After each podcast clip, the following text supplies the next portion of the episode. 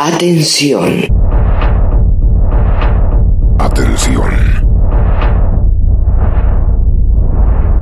Durante las próximas dos horas no nos hacemos responsables de tu ritmo cardíaco. No nos hacemos responsables. Hola, ¿qué tal? ¿Cómo están? Mi nombre es Ed Sandoval y esto es Relatos de terror. por Alerta OVNI 2012. Relatos de terror. En ese momento yo no percibí ninguna cosa rara. Nos llegaron a espantar y cerca de una iglesia. ¿eh? Durante el día era normal, una muñeca normal, pero por la noche cambiaba la energía, sentía un clima pesado con ella en mi habitación. Por Alerta OVNI 2012. En su segunda temporada. Relatos de terror. Al lavarlo salió mucha, unas manchas oscuras y eran sangre. Eran sangre y por la cantidad que salió nosotros eh, creemos que murió alguien, alguien ahí. En su segunda temporada. Con Ed Sandoval. Escúchanos todos los viernes a las 19 horas, tiempo del centro de México. Relatos de terror con Ed Sandoval. Por Alerta OVNI 2012.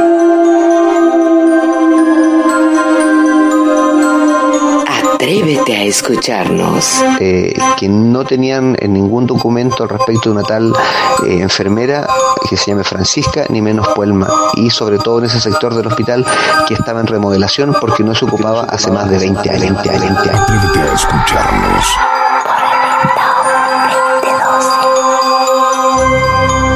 Cuéntanos tu experiencia. se sienten eh, dos pasos, el arrastre de su silla, Compártenos tu miedo.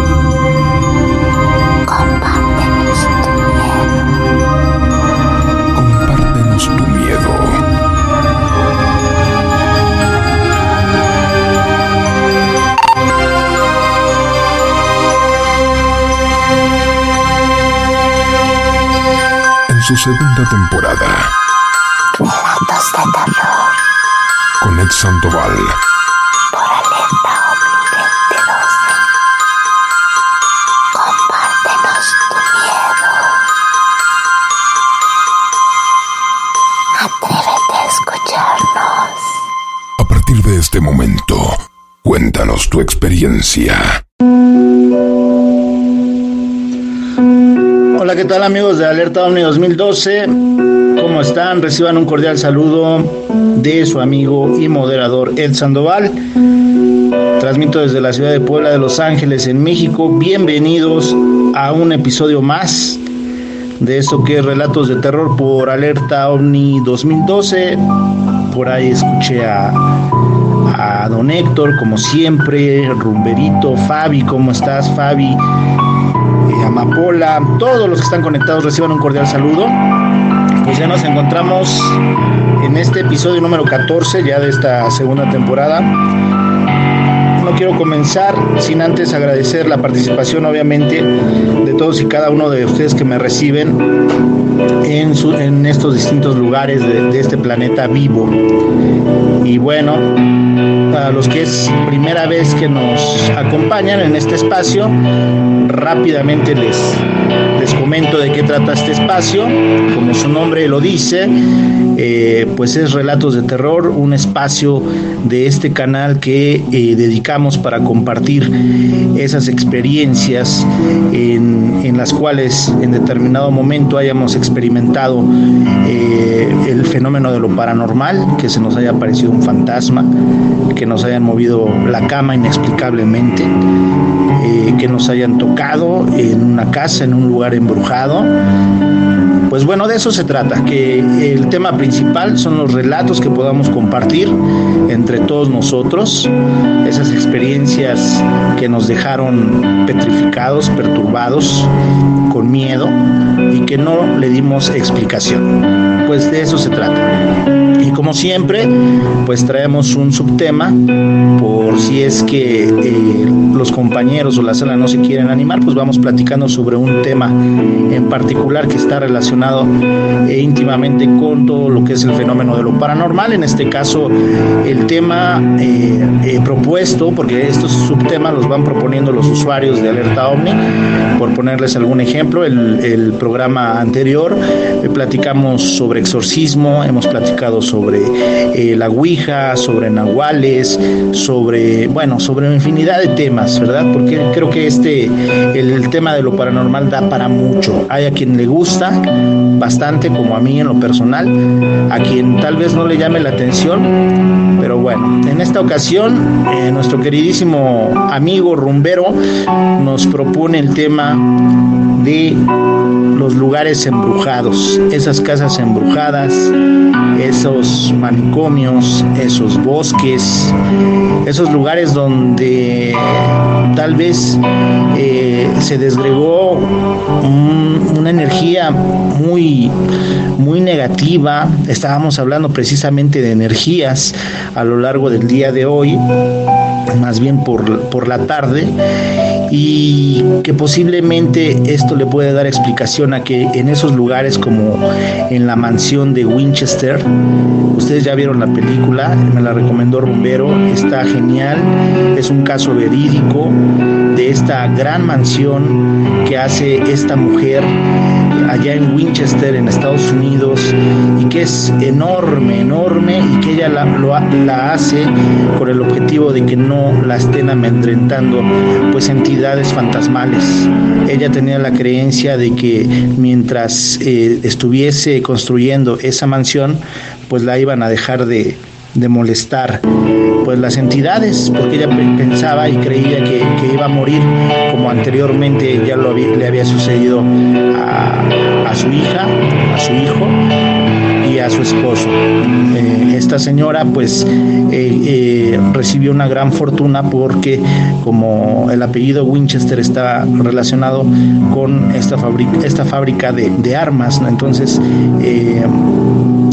heredó una, una, gran fortuna y toda ella la, capitalizó en esta gran mansión que ahora pues eh, está ahí, que se puede, puedes acudir. Eh, los mismos eh, guías y las personas que, que hacen el trabajo de, darte un recorrido te recomiendan que, no te alejes del grupo porque de lo tan grande que es te puedes incluso hasta perder y bueno, entre comillas, te comentan que no se hacen responsable de lo que te pueda suceder, ya que entidades eh, fantasmales se hacen presentes, psicofonías, te tocan, en fin. Como este tipo de situaciones, pues vamos a estar eh, eh, compartiendo, así que vamos a comenzar la mecánica del programa. Eh, ya lo saben, si tú tienes una experiencia que contarnos, un relato que te sucedió a ti, donde te espantaron, donde te sucedió algo inexplicable, pues tenemos un tiempo hasta de ocho minutos para compartir una experiencia, que nos compartas tu miedo. Posterior a ello, se abre un pequeño espacio para preguntas al respecto de tu comentario, ya sea de los compañeros de la sala, y aquí nos vamos a abocar a lo que es la normativa del canal, no más de tres minutos en comentarios sobre un, este, sobre un relato o incluso sobre el subtema que se tiene. Bueno, pues sin más, eh, agradecer obviamente al dueño del canal, Miguel Ángel, DJ Radio, a todos ustedes, todos los usuarios de Alerta OVNI 2012 por estar aquí en esta tarde lluviosa aquí por la ciudad de Puebla y que se presta pero de maravilla para estar hablando de este tipo de temas. Y pues vamos a comenzar. Ya antes de eh, iniciar el programa les dejé colgados ahí los cartelitos de pido la palabra eh, para que puedan este, mandarnos su cartel de, pido la palabra, eh, doy con el entendido de que ustedes nos quieren compartir algo o este, comentar algo sobre lo que se viene platicando. Entonces pues, les vamos dando el pase a través de, de los carteles. No se preocupen si no tienen la posibilidad de enviarnos la imagen por cualquier situación, pues igual voy a estar dando cortes, espacios para que ustedes puedan utilizar la sala. Y pues sin más, estos relatos de terror, bienvenidos a todos, vamos a pasarnos un rato realmente perturbador, ese es el objetivo para todos los que nos gusta emanar adrenalina, producto del miedo de, de estas experiencias de todos y cada uno de nosotros, así que comenzamos, espero y se animen, eh, recuerden que espacios como este y, muchos más pues requieren eh, de la participación de todos, no me gusta eh, por esta ocasión, por ser la introducción, normalmente tomo un poquito más de tiempo, pero no me gusta estar exponiendo y hablando y hablando porque no se trata de eso, realmente de lo que se trata es que todos los que tengan la posibilidad de compartirnos una experiencia, algo que les haya pasado, pues de eso se trata, ¿no? De compartirnos entre todos esas experiencias. Pues sin más, vamos a comenzar, ¿qué les parece? Estos relatos de terror, lugares embrujados. A ustedes, ustedes han estado en un lugar embrujado, han estado en un lugar donde han sentido una vibra pesada, que los hayan espantado. Pues atrévete, atrévete a compartirnos tu miedo, tu experiencia. Bienvenidos, Relatos de Terror, programa número 14. Voy a dar un espacio. Bienvenidos a todos. Gracias por estar. Cambio. Buenas noches, ¿cómo andas Sandoval? Estoy justo con visita, apenas me desocupe, seguramente voy a advertir aquí en tu programa un relato de terror, justamente de un lugar donde está el asunto, se puede decir, embrujado, ¿sí? En la nave cultural aquí en la provincia de Mendoza, precisamente en pleno centro de Ciudad de Mendoza. La nave cultural se llama en estos momentos así, relatos mm, que me han contado donde hay fantasmas, posesiones y espíritus. Ahí apenas me esté desocupando y me hagas un break, le estaré vertiendo una de las tantas historias que se me ha contado. ¿eh? Desde ya muchas gracias. Sando, estoy a la escucha, cambio. Sí, Sandoval, y yo también. Yo también me di un poquito a la tarea de investigarle, sobre todo en una página que se llama México Desconocido en donde Marta Violante hace un estudio de los 10 casos de la Ciudad de México, de estos lugares que se supone son este, pues los más misteriosos y de terror, ¿no? Pero hay un caso muy en especial que lo investigué un poquitito más, que es la casa de Toño. Pero bueno, en un ratito más platicamos. Cambio. Pues muchas gracias Marcelo. Marcelo, saludos hasta Mendoza, Argentina. Gracias Paco Lid, saludos al Distrito Federal, qué bueno que están con nosotros. Sí, la casa de Toña, muy, eh, muy controversial ese, ese, esa casa, Paco, que está ahí en Chapultepec, me parece, ¿no? Ahí en Chapultepec, que se dice que efectivamente eh, esta, esta, yo no sé si todo este tipo de de leyendas o de, de mitos, de, de runrunes que se comenten sobre este tipo de lugares eh, eh, sean verdaderamente reales, ¿no? enfatizo sobre la casa de Toña. No sé qué indagaste al respecto, pero bueno, no me voy a adelantar. No me voy a adelantar. Es una de las de las de los lugares que se presume aquí en la Ciudad de México que, están embrujados. Eh, también donde yo escuché, hablando de lo que es la Ciudad de México, de hecho hay una película, Kilómetro 31, ¿recuerdan esta película? Está basada supuestamente en hechos reales. Tú has transitado por ahí, este Javier, en algún momento, como por curiosidad. Seguramente a los le comentábamos a, a este correcaminos, ¿no? Sobre este tipo de situaciones de, de, que se te aparece una chica muy bella y se te sube al tráiler o te distrae para que se vayan a un barranco, ¿no? Y pierdan la vida. Todo este tipo de situaciones se comentan también, ¿verdad? Pero interesante, interesante. Sí, Marcelo, vamos a esperar eh, eh, ansiosos ahí lo que tengas que comentarnos. Agregar que este programa, como la primera temporada, va a estar emitiéndose muy próximamente eh, por la radiodifusora hermana de este canal, Antena 1 Radio. Así que eh, ahí me parece que en la tarde está una amiga de Mendoza, Argentina, pues por ahí está el dato, ¿eh? Mm, igual eh, para los que son eh, no de la, de la ciudad de Mendoza, pueden descargarse la aplicación de Antena 1 y a través de ahí en directito, en vivo y en directo pueden estar escuchando toda la programación que tienen para ustedes y dentro de ellas obviamente relatos de terror. Bueno, voy a dar un espacio en lo que reviso carteles y continuamos. ¿Qué les parece si platicamos sobre la casa de Toña tantito? Este, ¿cómo ves, Javier? ¿Le damos por ahí en lo que checamos imágenes? ¿Qué te parece? Cambio. Sí, cómo no. Mira, bueno, pues para empezar un poquito lo que dicen de la casa de la tía Toña, ¿no? Que esta se encuentra en el corazón del bosque de Chapultepec Dicen que hay una casa extraña donde habita el espectro de una mujer que ataca a los curiosos que se acercan. La historia dice que la casa abandonada se ubica cerca del Panteón de Dolores en Avenida Constituyentes.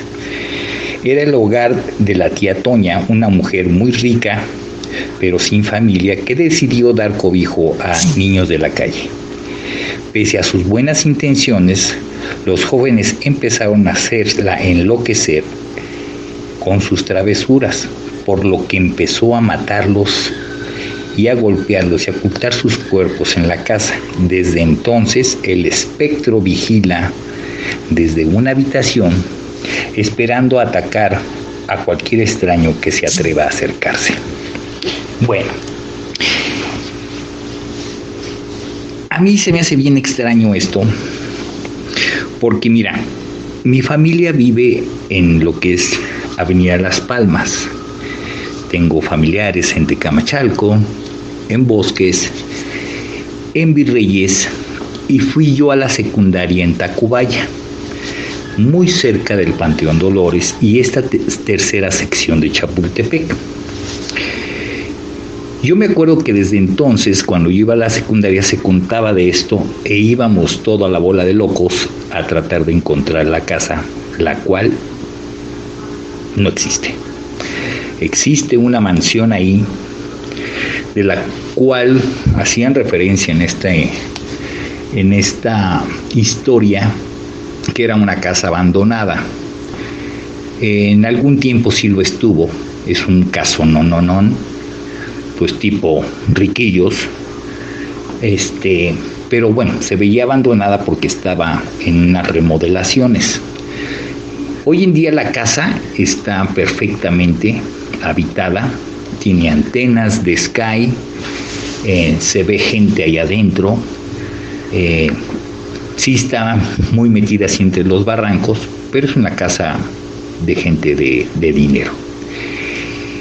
Y por otro lado, también hay una investigación de gente que está en, en internet, en YouTube, y este, en donde ellos van con cámara espero yo poderlo hacer pronto, e ir y tomar mis propias imágenes porque queda cerca, muy cerca de la casa de, mi papá. Y entonces pues poder hacer yo también mi, toma. Pero les quiero poner tantitito lo que dicen estos señores después de estar ahí. Espero se escuche bien, a ver si porque también está medio deformado el audio. Pero mm, dicen esto al momento de hacer su investigación en estos barrancos de, este, de la tercera sección de Chapultepec.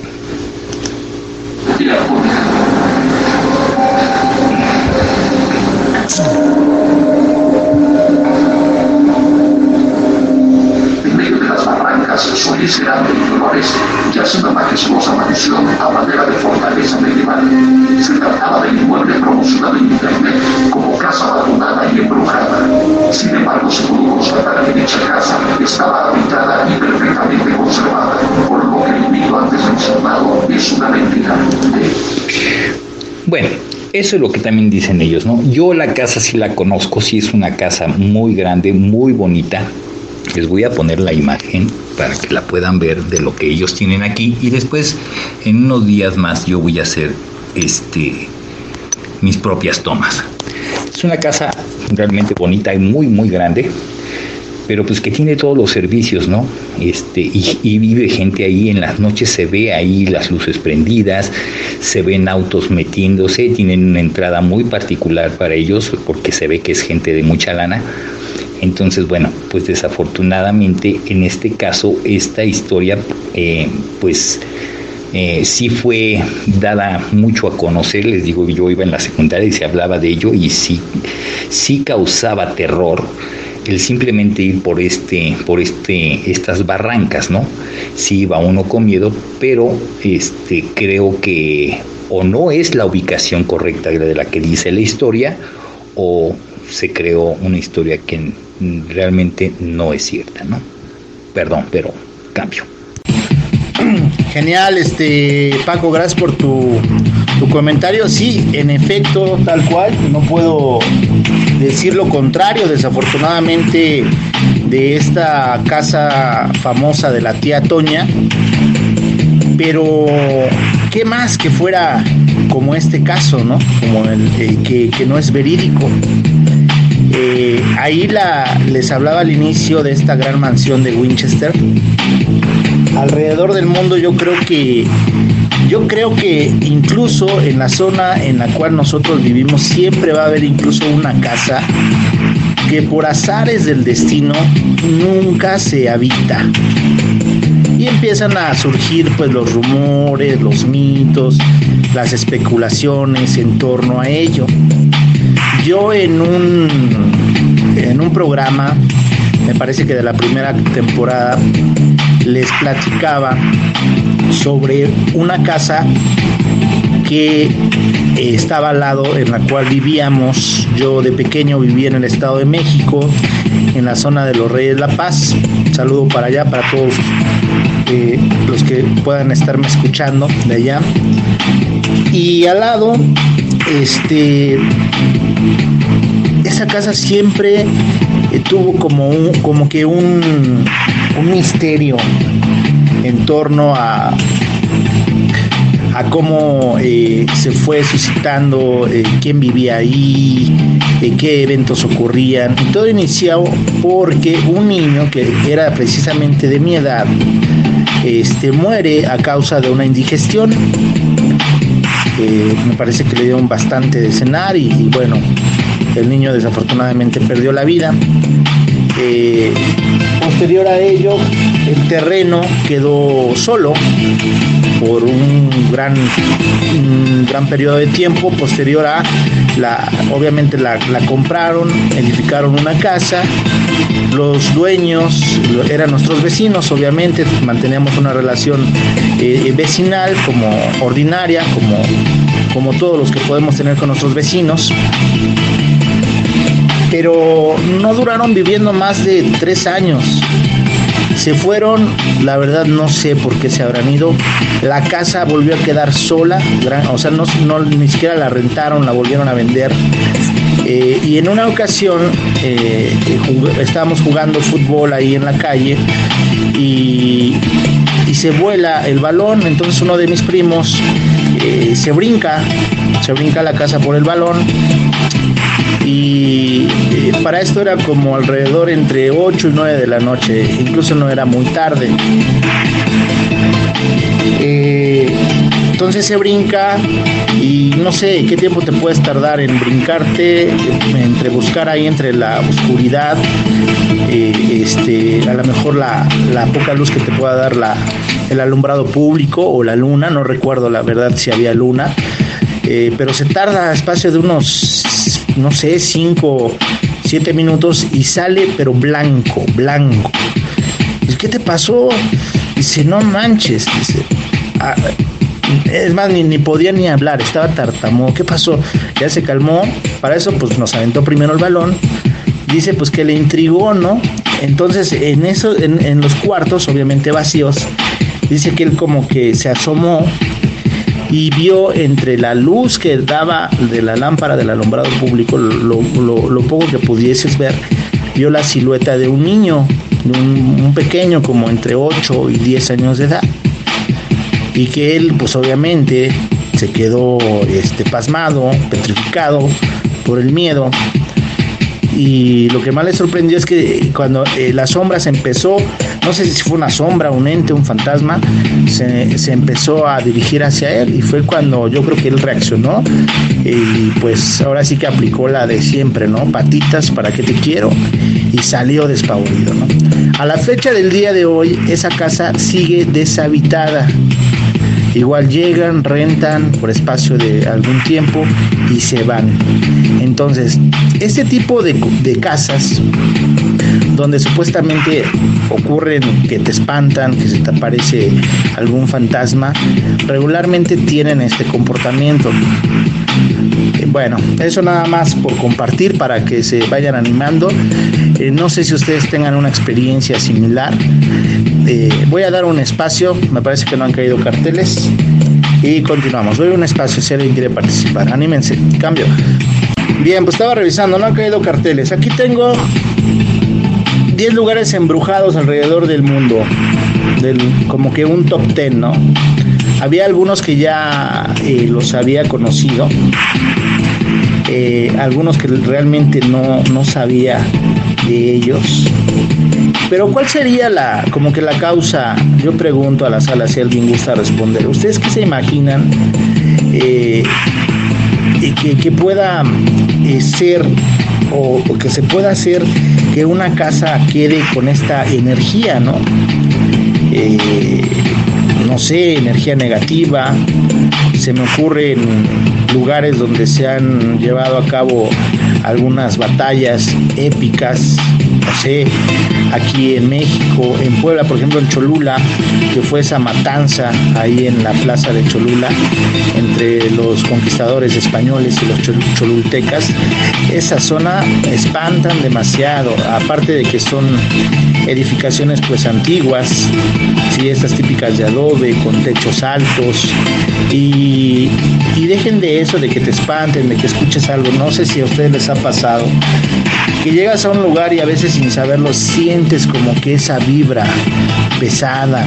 A mí me pasaba mucho en, en, una casa, en la casa de mi hermana, es una edificación antigua, de esos muros de adobe bien gruesos.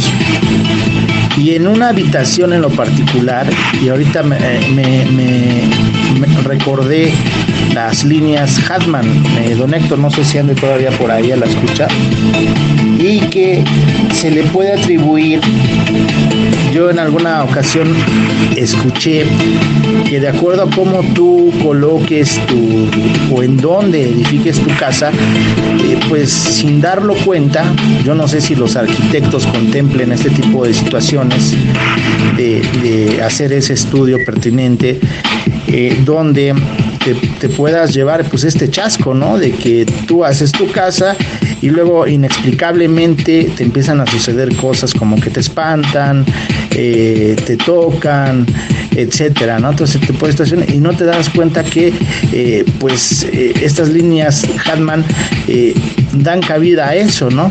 Como que son portales energéticos donde pues puede ser presa de esto. Hay muchos casos de gente que compran su casa pues con la ilusión, yo creo que tenemos todos. Pero ustedes pónganse a pensar que compras una casa, ya sea nueva, incluso usada, y de repente te empiezan a suceder este tipo de situaciones. Vaya que, que yo no se lo deseo a nadie, no me ha pasado a mí. Pero bueno, voy a dar un espacio a ver si alguien se quiere animar a, a comentarnos algo. Y bueno, pues si no, continuamos. Cambio. Estoy apoyando con esa imagen de las líneas Harman o las geopatías, amigo Sandoval, que cuando dice por qué el arquitecto, una iconográfica película Poster Gates, cuando un fraccionamiento eh, en desconocimiento, si no mal recuerdo, de los mm, arquitectos de eh, la hacen en un cementerio y los efectos del lugar, una energía de los espíritus, de las almas vagando en ese lugar. Y en ese entonces no conocía ni siquiera vagamente, bueno, nada, lo que era una geopatía o una anilla Harman. ¿Qué pasaría si se combinan las dos situaciones, la línea Harman con esas entidades. Hace, es la primera ocasión que participo en su programa y me siento complacido. Eh, perdón, el aspecto chamánico, cuando un alma no se le ayuda a seguir un camino, se queda en el aspecto chamánico. Ahora que venga su invitado a ver si nos puede ampliar todo el concepto. Se queda razón que un trabajo de ellos como, como médicos energéticos, si también se les puede conocer, es ayudar al tránsito hacia el otro espacio. Si no fuera así, se quedarían. Y esos cementerios, se dice, se cuenta, es un lugar propicio para este tipo de eventos. Si se construye en ese lugar en desconocimiento o lamentablemente conociendo, pero siendo escépticos de que no va a pasar nada, por la inmobiliaria, amén de la línea Harman, podría estarse potencializando este tipo de situaciones, estos eventos. Ahí están las afecciones por las geopatías, la manera en que se van cruzando, dónde dormimos o dónde supuestamente descansamos. Pero ese es otro tema. Si estas presencias energéticas conocidas como fantasmas, el muerto, la energía condicionado, condicionado por un evento ya preestablecido en nuestras emociones, claro que se va a exacerbar esta noche, esta noche voy a dormir con alguien y me va a decir, aquí estoy. Y es posible que ese simple hecho que pareciera broma, en algunas mentes sí, sí pudiera influir de sobremanera. Continuamos, por favor, gracias, cambio. Gracias, don Héctor, por su comentario. Bueno, yo creo que las posibles causas de un lugar embrujado pueden ser muchísimas. Una de ellas, lo que ya, ya comenta, ¿no? Lugares geopáticos. Eh, pero otra también podría ser una muerte trágica o de alguien que muere con, con esa con ese deseo de no morir, de dejar algo pendiente.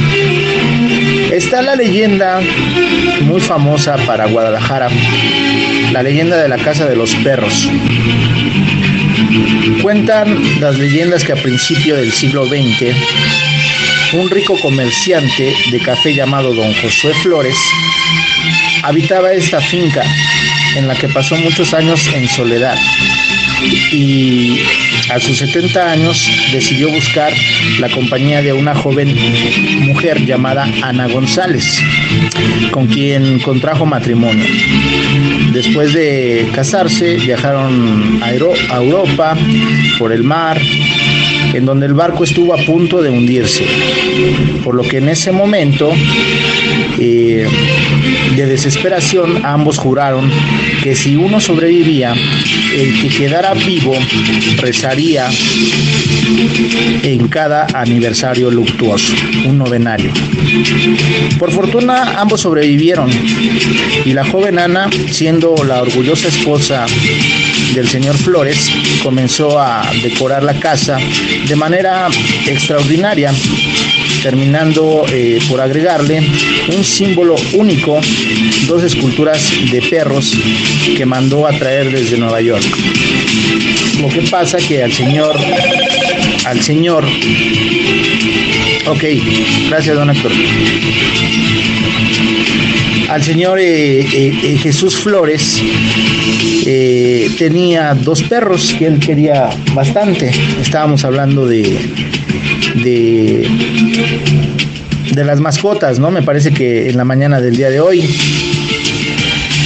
Y bueno, pues este señor le, le, tuvo mucho estima a sus mascotas, se murieron por cuestiones naturales, quiero pensar.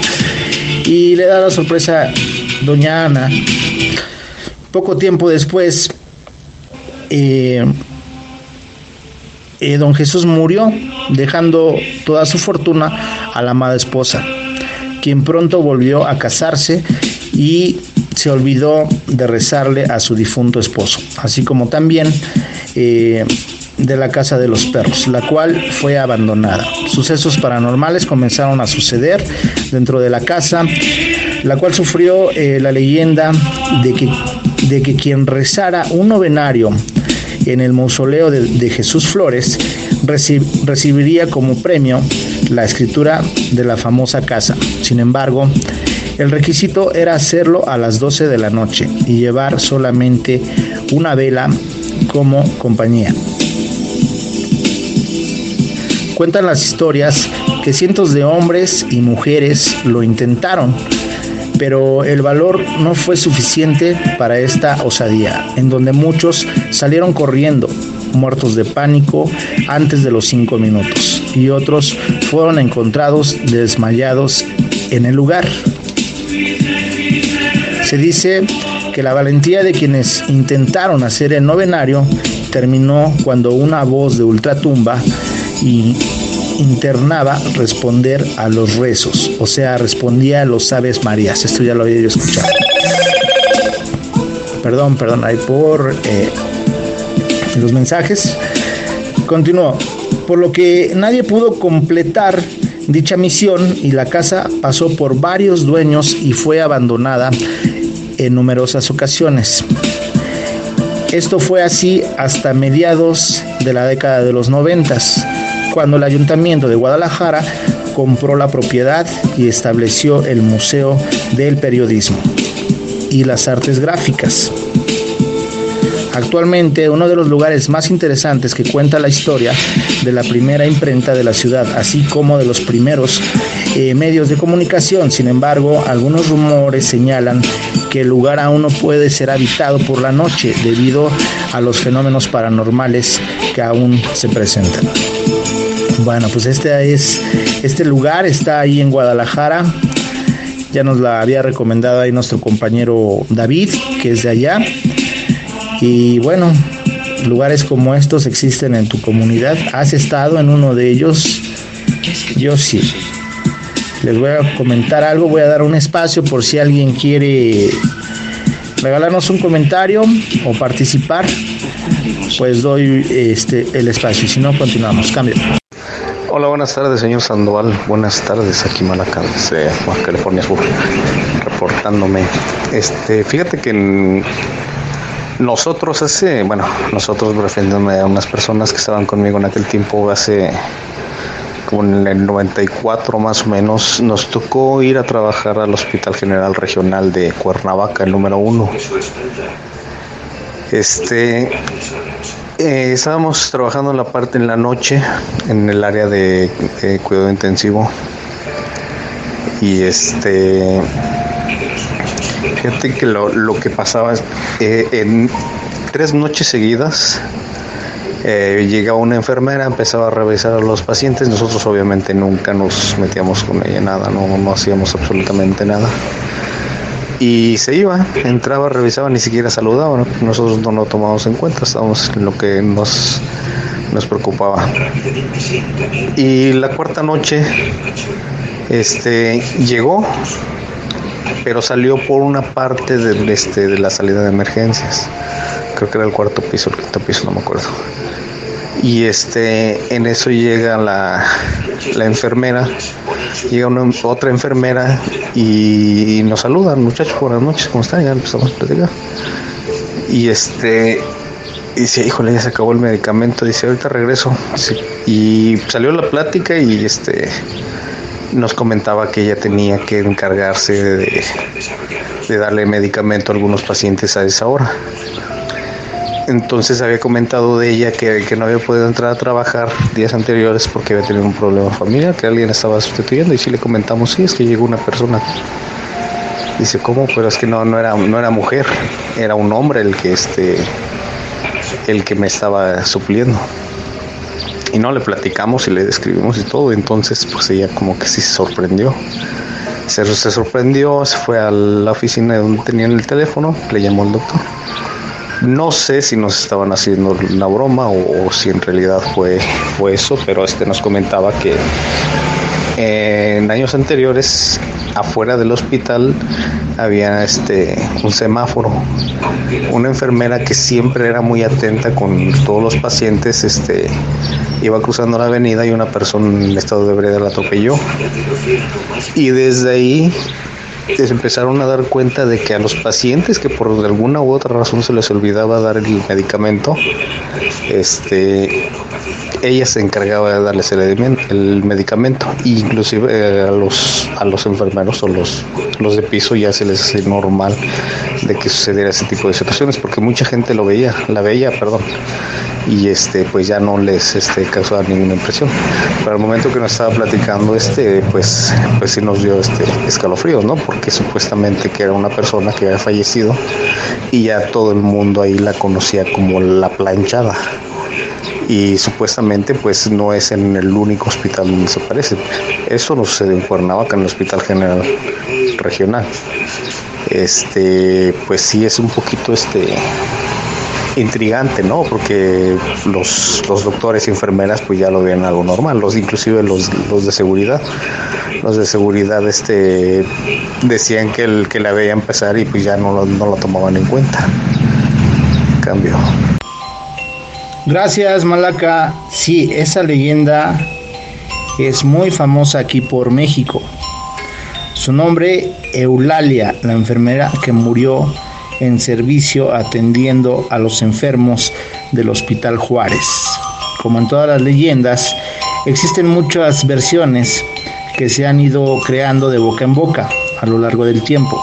Se dice que Eulalia, mejor conocida como la planchada, fue una devota y pulcra enfermera que murió sepultada en el temblor del 85.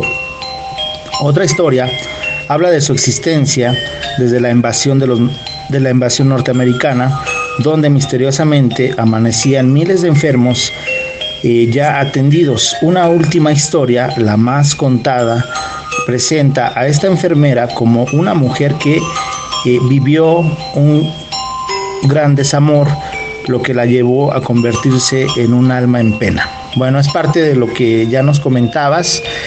Y sí, bastante, bastante gente atribuye este tipo de situaciones en los hospitales, que se les aparece una, una enfermera muy amable y una característica muy eh, peculiar y por eso supuestamente le dicen la planchada, es precisamente porque su uniforme está muy almidonado, ¿no? Muy planchadito, casi casi sin arrugas, por eso le dicen la planchada. Eh, otra, otra parte de la leyenda que yo había escuchado es que supuestamente era una enfermera muy, de carácter muy, muy, muy, este, muy grosera, ¿no? Que trataba muy mal a sus, a sus enfermos y que anda penando precisamente porque fue mala y que a manera como de, redimir eh, su mal comportamiento, pues ahora se, se, presenta, incluso han, ha habido casos donde ha salvado vidas, ya sea que le hayan dado el medicamento a tiempo, que le haya movido ahí la máquina del oxígeno, etcétera, ¿no? Situaciones como estas, eh, hay muchos, muchos casos que lo, comentan, ¿verdad? Pues bueno, ahí está aún más. Yo no sé si eh, entraría dentro de lo que sería tema este, lugares embrujados, pero sin lugar a duda es un relato de terror y por eso te lo agradezco, Malaca. Bueno, por ahí están cayendo carteles, déjenme checar a ver si ya se animaron a participar de platicarnos, de contagiarnos eh, su experiencia, su miedo. Si no les sigo comentando, aquí tengo los 10 lugares embrujados más terroríficos del mundo. Hospital Changi en Singapur. No sé si lo pronuncie bien, discúlpenme. Eh, aquí comenta. Inicio de operaciones en la década de los 30. Fue ocupado por los japoneses durante la Segunda Guerra Mundial, quienes lo convirtieron en una cárcel en donde la tortura era eh, cosa de todos los días. Desde entonces se han reportado cientos de apariciones de hombres y mujeres que vagan por los pasillos pidiendo clemencia ante las sangrientas atrocidades niponas. Esto sucede en el hospital Changi en Singapur. A ver, permítame, ching, ya me salí de la página. Voy a dar un espacio para ver si alguien se quiere animar a comentarnos algo. Ustedes saben de un lugar embrujado, han estado en uno de ellos. Ojalá y se puedan animar a, platicarnos su, su experiencia. Voy a dar un espacio, cambio. Continuamos, ahí está, Rumberito nos está compartiendo imágenes. Ahorita las revisamos, Rumbero, a ver qué nos estás mandando. Oye, Rumbero, tú tienes una, nos platicabas, no sé, ahorita que puedas, no sé si estés ocupado, ojalá y puedas compartirnos. A mí me llamó bastante la atención esa, ese relato, esa experiencia que nos platicas en esa casa que incluso eh, algunos amigos de Alerta OVNI les has dicho, ¿no? Cuando quieras te presto las llaves, puedes ir a constatarlo, yo no yo no te platico nada, ve y siéntelo, ¿no? Me tocó escuchar un relato en Veracruz, no recuerdo la localidad, pero en esta casa eh, algo que pasaba como lo que ya les platicaba de la casa de los perros, que quien se atreviese a durar una noche en esa casa, este, pues se la iba a quedar. Aquí lo raro es que en esta casa donde supuestamente sucedió un, un hecho pues muy trágico, alguna muerte, no recuerdo cuál, este, pues quedó impregnada de esta energía. Hay otro, otro, otro punto de vista, ¿no? Eh, esa impregnación de esa energía de, una muerte trágica, eh, esa energía tuya eh, se plasmará ahí en ese en esos muros de esa vivienda, de esa casa, en los muebles, que incluso eh, hemos comentado, ¿no? Que hay mediums que, que, sienten estas vibraciones, estos, estos entes, estas entidades, y que en ocasiones eh, pues son malignos, ¿no? Que incluso se, se dedican a, pues a estar ahí este, haciendo, no sé si travesuras. Recuerdan que platicábamos hace tiempo del, del caso de Vallecas allá en Madrid, España, que fue un caso real, documentado, y aquí se le atribuía al abuelo. El abuelo no llevaba una muy buena relación con, obviamente con su hija, que eh, era la mamá de, la, de, de, esta Sofía, quien muere inexplicablemente eh, por haber sido poseída por una entidad después de jugar Ouija, pero se le atribuían que posiblemente eh, hubiera sido el abuelo, ¿no? Que ante ese disgusto que, tenía con la hija, esos problemas que, todos no estamos exentos a, tener con los familiares, pues era quien se estaba haciendo presente, pero pues en una postura eh, pues enojada, ¿no? Pues bueno, vamos a continuar. Si no, aquí tengo, les platico un poquito más sobre lugares embrujados más terroríficos del mundo. Continuamos, cambio. Bueno, yo mientras eh, escuchaba me acordé de Carlos Largo, Carlos Largo de, Cuarto Milenio, eh, colaborador de Cuarto Milenio cuando estuvo acá. Eh, de hecho, creo que sacó un libro hace unas semanas y nos contaba sobre el monte Fuji este bosque que hay donde la gente se va a suicidar. Bueno, él hizo una investigación eh, y daba una cierta clase de, explicaciones, eh, tanto por economía como eh, por problemas mentales, etcétera, etcétera, pero en este bosque la gente se iba a suicidar. él hablaba de una cantidad de cientos de personas que utilizaban este lugar para ir a suicidarse. hace unos meses atrás veía un video donde unos americanos habían ido a este mismo bosque y filmaban, justamente se habían adentrado en este bosque y filmaban una persona que, que se había suicidado, ¿no? En, este video de YouTube después fue muy eh, juzgado, obviamente, porque cómo iban a permitir que se mostraran estas escenas, ¿no? Una persona que se había suicidado. Eh, estaba, perdón que utilice, pero bueno, creo que estaba la persona colgada, ahorcada. Eh, y ellos expusieron este video y le hicieron mirar en YouTube. Eh, pero bueno, Carlos Largo cuando, cuando nos contó sobre este bosque, eh, él daba una explicación de por qué la gente iba a este lugar eh, tan místico, pero él mismo decía que cuando había entrado en el bosque había sentido como una pesadumbre, que, que era eh, raro la sensación que se tenía y que la gente de la zona decía que eh, cuando se entraba en el bosque los espíritus de las personas que se habían suicidado eh, llamaban a la gente y hacían que se suicidara también. Eh, pero bueno, él atribuía todo esto que sucedía en el bosque a otras eh, razones y que utilizaban el bosque eh, por una especie de misticismo, más que porque al entrar en el bosque fueran llamados por estos espíritus o atraídos por estos espíritus o obligados a, suicidarse, perdón. pero bueno, es entiendo que por lo que él nos decía, en algún momento uno de los lugares supuestamente él más embrujados del mundo también cambia. ¿Cómo andas, Sandoval? Fabi, ¿cómo estás? Beso, abrazo de. Eh, Fabi, hazme un favor, corrobórame esta dirección que puse en la, en la imagen. Por ahí, Sando, creo que la habías autorizado. Y yo le voy a dar vuelta aquí a la manzana porque me están diciendo que para entrar o para ver un poquito porque está, no saben si está cerrado, hay más gente aquí eh, me dé vuelta a la manzana, pero realmente está, este, ya está oscurito y para darme vuelta a la manzana, pues acá está medio, medio feo.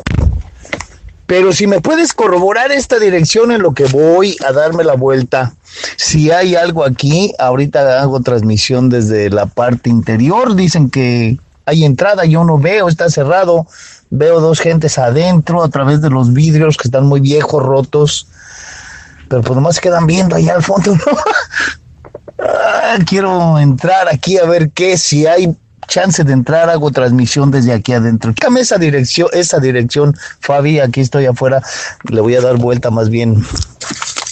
Dicen que por el otro lado a ver si está abierto, pero hay que darle toda la vuelta a la a manzana, ¿no? De favorcito, ya regreso, Sando, con lo que preguntabas de la casa, cambio. Claro que sí, Rombero, gracias, estaría genial, ¿eh? Un corresponsal en un lugar donde eh, se dice que está impregnado de energía, mm, donde suceden este tipo de acontecimientos, ¿no? Que eh, estaría etiquetado como un lugar embrujado. Ojalá y puedas. Y si no, bueno, mm, a manera de consejo, mi hermano, si no se puede, pues no te vaya a suceder algo. con las precauciones eh, necesarias. Sucaritas, ¿cómo estás, Sucaritas? Claro que sí.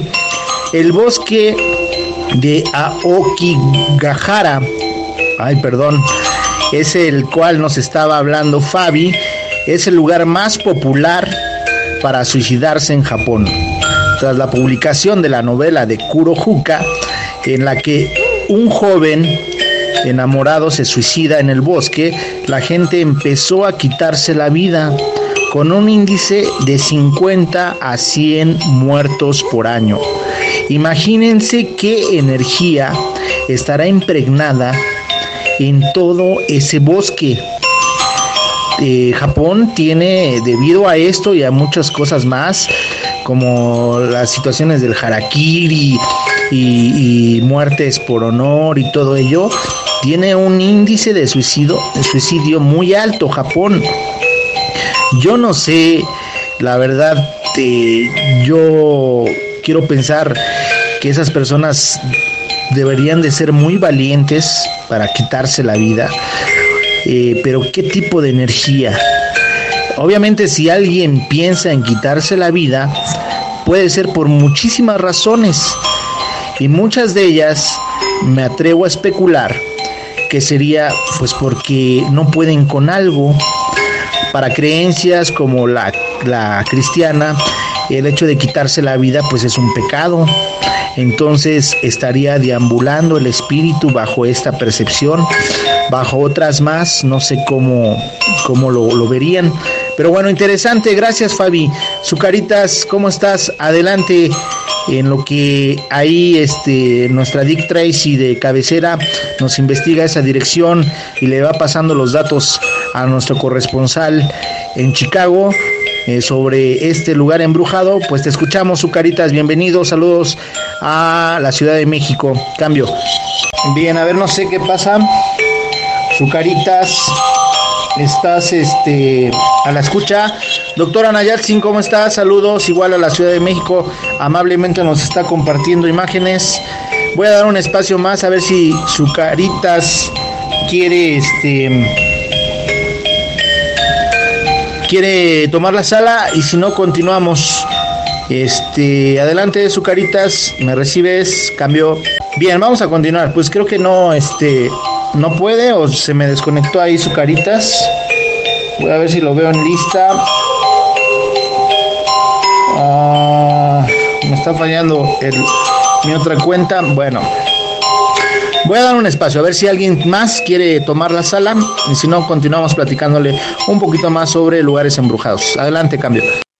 Está fatal. Sí, yo está jugando bromas. No bromas, falla. Si no se escucha, me pisan y casa a continuar. Si es que no me, o si no, tendrán que con cuidado, hay compañero rumbero.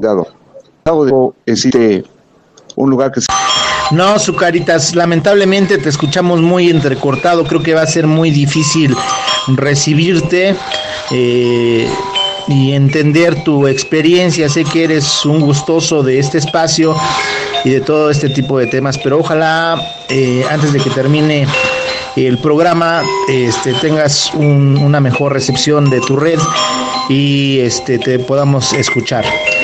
Eh, vamos a hacer un último intento, ¿te parece?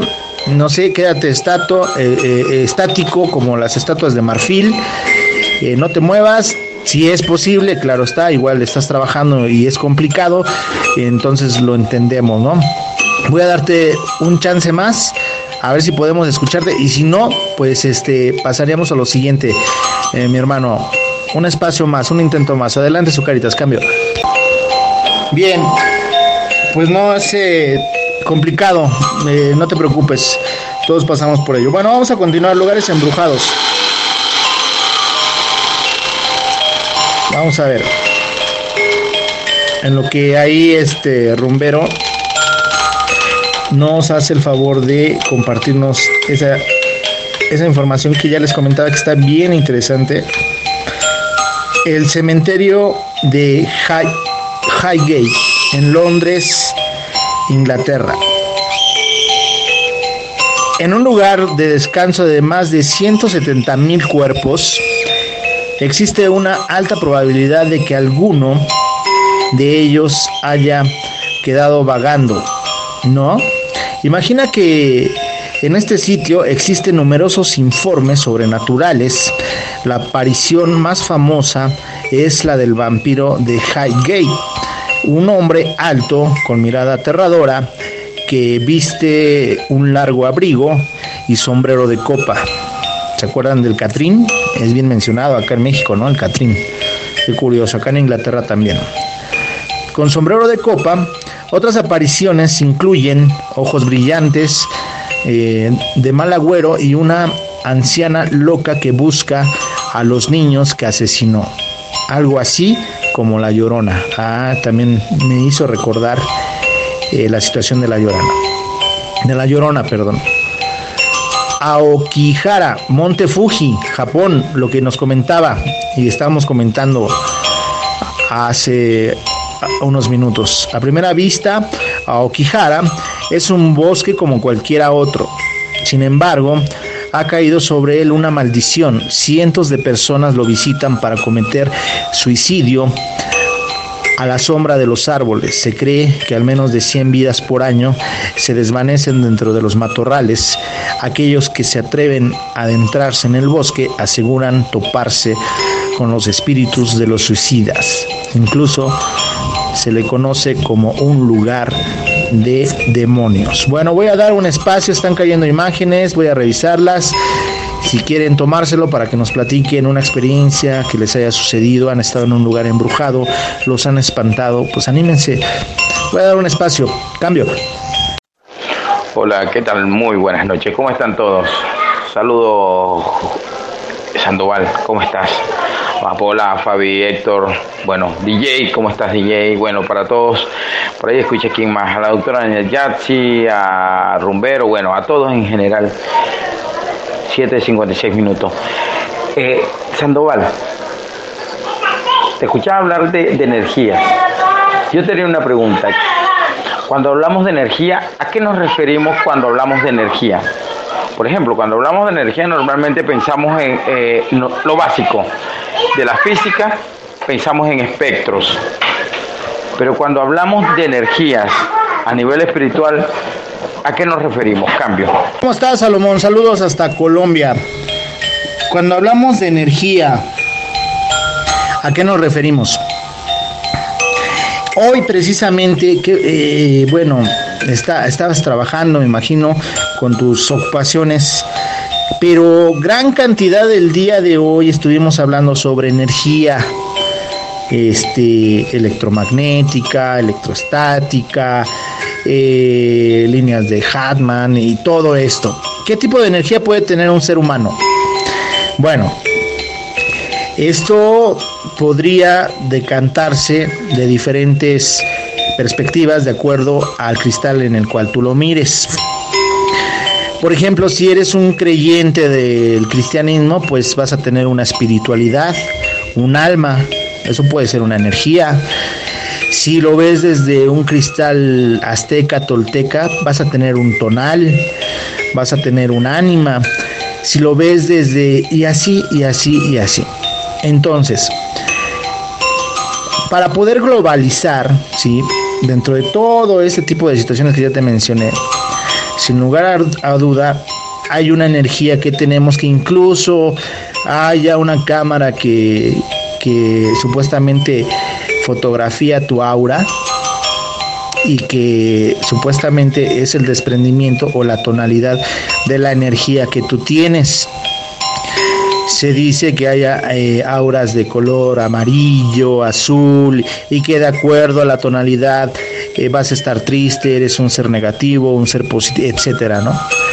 Podríamos hablar de este tipo de energía que no va a estar implícita el credo o, el credo, mejor dicho, de alguien, o sea, esa energía que tenemos, nosotros nos movemos también a través de electricidad, es otro tipo de energía, definitivamente. Entonces, tenemos eh, energía que plasmar. ¿Has escuchado hablar? Seguramente que sí. Y, se ha puesto a, debate aquí en el canal. Eh, cuando, eh, ay, es que el, el mal de ojo, ¿sí? ¿Qué es el mal de ojo? Cuando alguien tiene la mirada muy pesada, supuestamente, creencias, ¿verdad? Pues no es que tenga la mirada muy pesada, tal vez su energía está muy pesada, ¿no? Eh, bueno, ese tipo de energías. No sé qué piensen los demás. Igual vamos a dar un espacio a ver si alguien quiere comentar algo. Eh, cambio. Espero ahí no haber pisado Sando. Este. Mira, ah, yo tengo aquí la idea de que está abierto. Bueno, me voy a retirar, van a retirar de aquí. Eh, dice el que está dentro, sí, con razón veía gente parada, que sí podemos, sí está abierto, pero no podemos pasar. Está abierto hasta las 11 de la noche.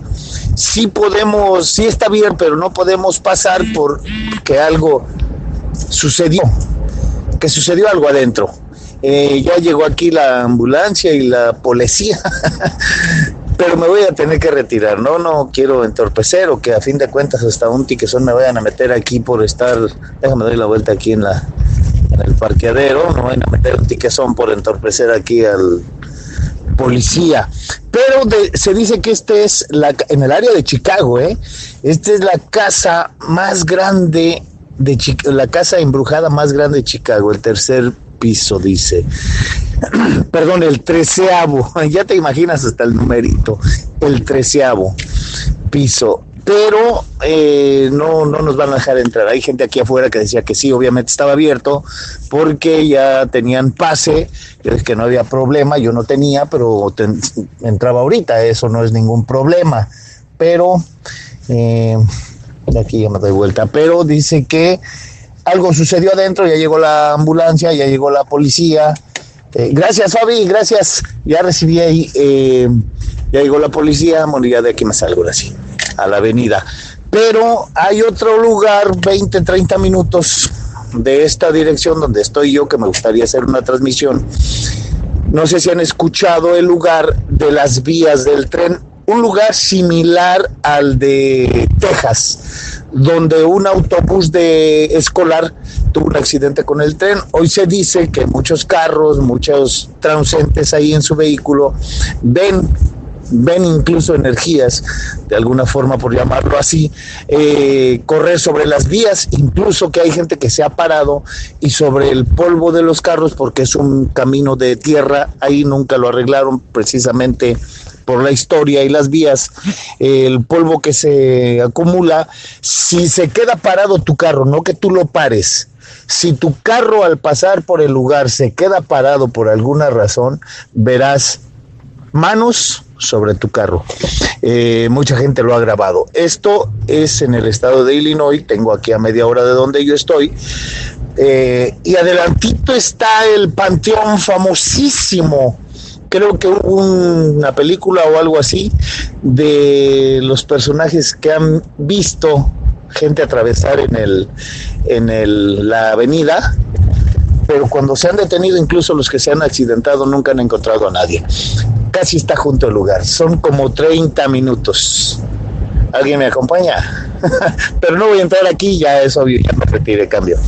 Déjeme complementar, señor Sadoval, donde está Rumbero. Gracias, Rumbero, por ese esfuerzo. Los expertos de American House incluyeron a la casa embrujada 13 de Floor, Haunted House, ubicada en el suburbio de Melrose Park. En tercer lugar de la lista de mejores casas embrujadas del país Casas embrujadas en Kansas City, San Diego, Phoenix, Worcester Park, Nueva York integran la lista. Según American House, las cinco mejores fueron seleccionadas en base a sus conceptos originales que permiten que los visitantes experimenten de manera íntima la creatividad que los rodea en, en, ese lugar. Solo entrar formados en fila para ver una escena. La Casa Encantada, donde se encuentra nuestro amigo Rumbero reporteando, tiene una extensión de 30 mil pies cuadrados y es la más grande de la zona de Chicago. Cuenta con dos secciones verdaderamente terroríficas, espantosas. Solo los valientes visitantes pueden entrar a ambas secciones. Dependiendo del día, dice, en esta casa embrujada cabre todos los días hasta el 4 de noviembre. Muchas gracias, don Héctor, ahí por el aporte. ¿Ustedes se atreverían a entrar a un lugar que se dice ser embrujado? Pregunto a la sala. ¿Se atreverían a entrar? Cambio. Yo sí. Yo me atrevería. Eh, teniendo en cuenta que no todas las casas en donde hay una entidad tiene por qué ser la entidad mala. Recuerden que ya una vez les expliqué que también hay entidades buenas. Sí, yo me atrevería, es más, me encantaría. Ahora me hubiera encantado estar ahí con el rumbero. Y al otro sitio lo mismo, me quedaría allí toda la noche a ver si veo las manos o no las veo. Cambio. Yo no. Eh, acá, bueno, no sé si será de la misma compañía o no, en, en New Jersey también, eh, en Halloween más que nada es popular que hagan esto. Y en granjas también, obviamente, lo hacen con el fin comercial, ¿no? Pero lo hacen de forma muy entretenida. Eh, recuerdo el año pasado, y íbamos a ir ya, mis niñas son más grandes y querían ir. Eh, pero justamente las noticias decían que no llevásemos a niños por más ganas que tuviesen de entrar, eh, porque habían habido varios accidentes, inclusive con personas mayores que habían tenido infartos. Así que yo no me arriesgaría. En, en Disneylandia hay un juego, es un juego eh, que habla de un hotel y va contándote la historia, vas subiendo como si fuera una escalera eh, en forma de caracol y te va contando la historia de, una, de un hotel, perdón. Eh, de la habitación número 23, donde supuestamente ocurrieron varios asesinatos y después varios suicidios. Bueno, no voy a contar de qué trata el juego porque es muy tonto, pero es, es un juego al fin y al cabo y está abierto al público. Pero va subiendo como si fuera una, una escalera caracol y al abrir la puerta del piso 23 cae, porque va subiendo una escalera caracol por medio de una, de una silla eléctrica tipo un elevador. Entonces cae de golpe en el piso 20, en el, en el cuarto número 23. Pero a medida que va subiendo, te va contando toda esta historia del departamento, del, del, del, cuarto número 23, y te va contando cómo la policía llegó y cómo encontraron el primer muerto, cómo fue el primer asesinato y después el primer suicidio. Cuando vos abrís la puerta del cuarto número 23, ya estás a punto de que te dé un paro cardíaco. Así que si esto es un juego, yo jamás me metería, por más atracción que sea, en una casa embrujada.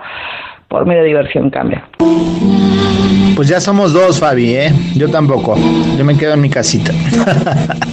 no, la verdad que yo tampoco lo, lo, haría, ¿eh? Este, yo soy de las personas que creen que como existe lo bueno, existe lo malo. Definitivamente. Eh, no sé si recuerdan eh, la experiencia, no sé si ande la escucha nuestro compañero Andrés. Déjenme checar. A ver, revisamos. Bueno, Andrés, ¿recuerdan el relato que nos, nos platicaba de un lugar donde él, un apartamento eh, que él eh, rentaba con su familia y le sucedían cosas realmente perturbadoras, ¿no? Y que a la fecha se, ese apartamento está solo y que los vecinos, tanto el de arriba, eh, los de al lado comentan que se escuchan cosas, ¿no? Entonces, ¿producto de qué puede ser el que un lugar este, pueda quedar embrujado, eh, plasmado de este tipo de energías? Eh, bueno, de una muerte trágica, de un encantamiento también, porque no? Recuerdan el rancho Skinwalker, que muchas veces lo he citado, eh, y que supuestamente se hizo un, un rito ahí entre las, las, tribus de los navajos y los yutes. Esto está, rancho Skin, Skinwalker está en Utah, eh, donde que, que precisamente lo, lo, compró Roger Bigelow, ¿no? Este gran famoso para, para los temas de lo ufológico y todo esto. Pues ahí se dice que a raíz de, de este conjuro, porque precisamente la disputa entre estas dos este, tribus, pues era por el territorio. Y bueno, pues llegaron al, al, hecho de decir, bueno, ni para ti, ni para ustedes, ni para nosotros, vamos a hacer un conjuro y a ver quién se atreve a estar acá. Bueno, puede ser otra de las posibilidades, ¿no? Un, lugar embrujado. Eh, total, ¿no? Pues bueno, vamos a continuar.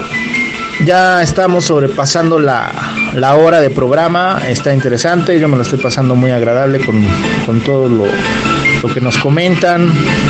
Este, voy a dar un espacio por si alguien quiere compartirnos algo con respecto a lo que estamos platicando. Estos relatos de terror ya en su emisión número 14, Lugares Embrujados. Cambio. Sí, gracias, Ando.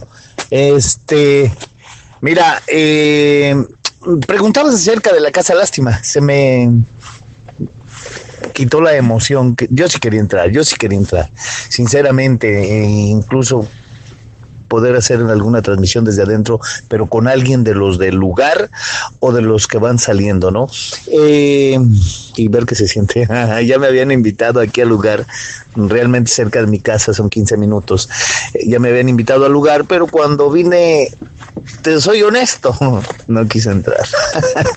pero ahorita sí quería entrar, tenía toda la intención, no sé, por el programa a lo mejor y hacer una transmisión desde el interior.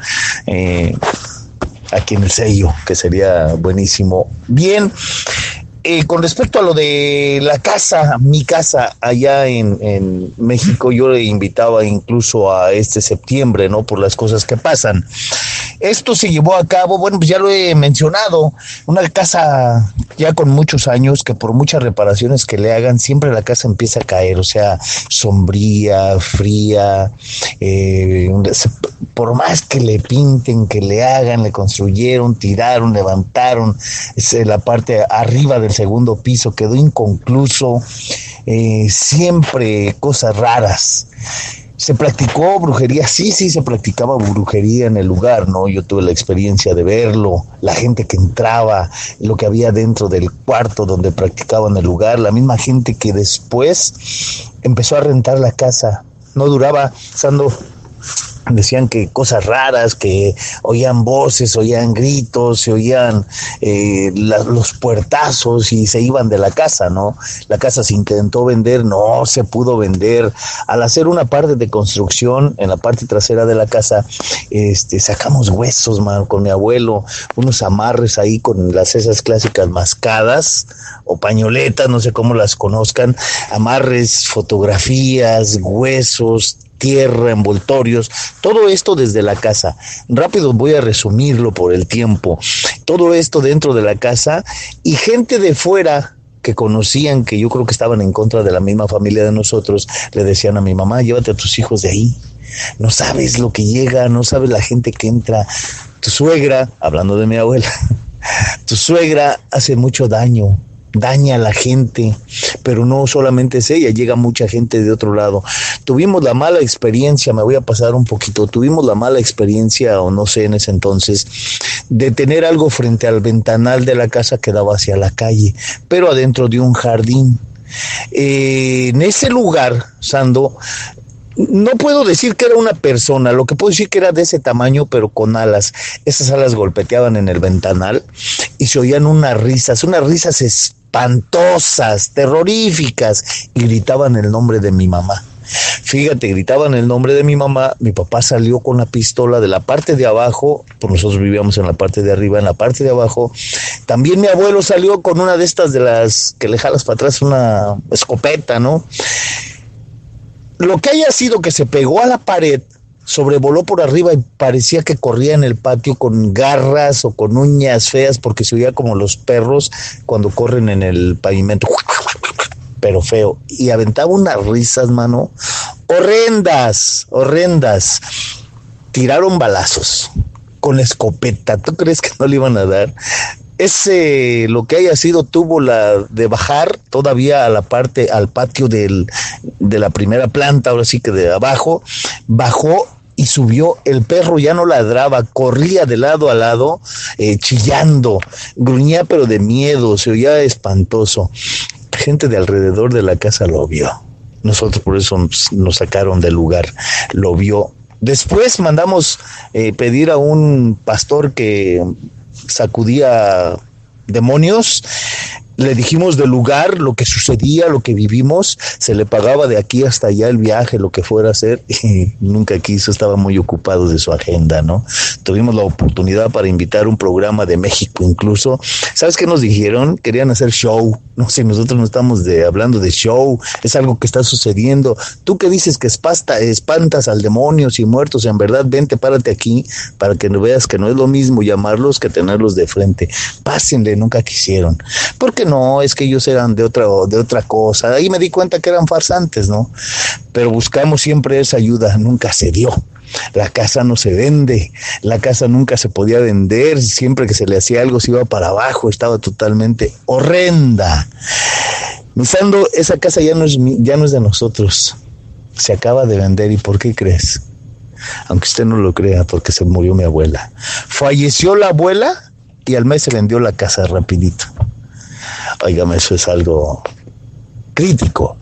Pero rápidamente, eso es por parte de la casa. Yo invité a septiembre cuando estaba ahí, yo les daba eh, autorización, les dije, ¿verdad? Todo para estar ahí. Bueno, ya lo vendieron, ahora sí. Finalmente se vendió el cementerio de Barchelot Grove cerquita de donde yo estoy también es al que al que hago referencia aquí en esta reserva forestal.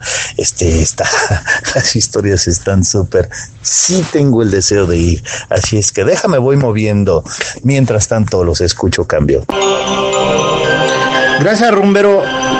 Me pusiste la piel chinita eh me iba imaginando ahí eh, tras ese ser con esas garras y con esas risas, quiero pensar nada agradables y definitivamente que hasta escalofríos me dio. No sé a ustedes, pero a mí sí. Y muchos, eh, comentaste algo bien importante. Eh, actividades de ocultismo, brujería, amarres, eh, todo este tipo de, de actividades que se realizan en, pues, en una casa, pues finalmente es manejo de energías. Ahí está Amapola, que entiende un poco más que todos nosotros, los que tal vez eh, ante la presencia de una situación así no nos damos explicación. Eh, interesante. Fíjate que algo también mencionaste.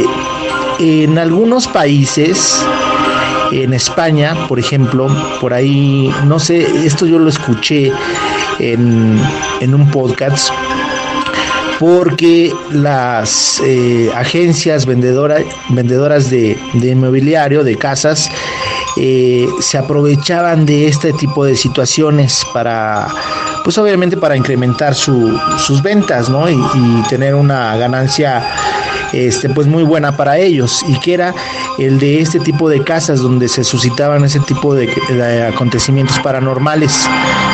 Ustedes pónganse a pensar. Llegan, adquieren una casa y pasan todo este tipo de situaciones que ya estamos comentando.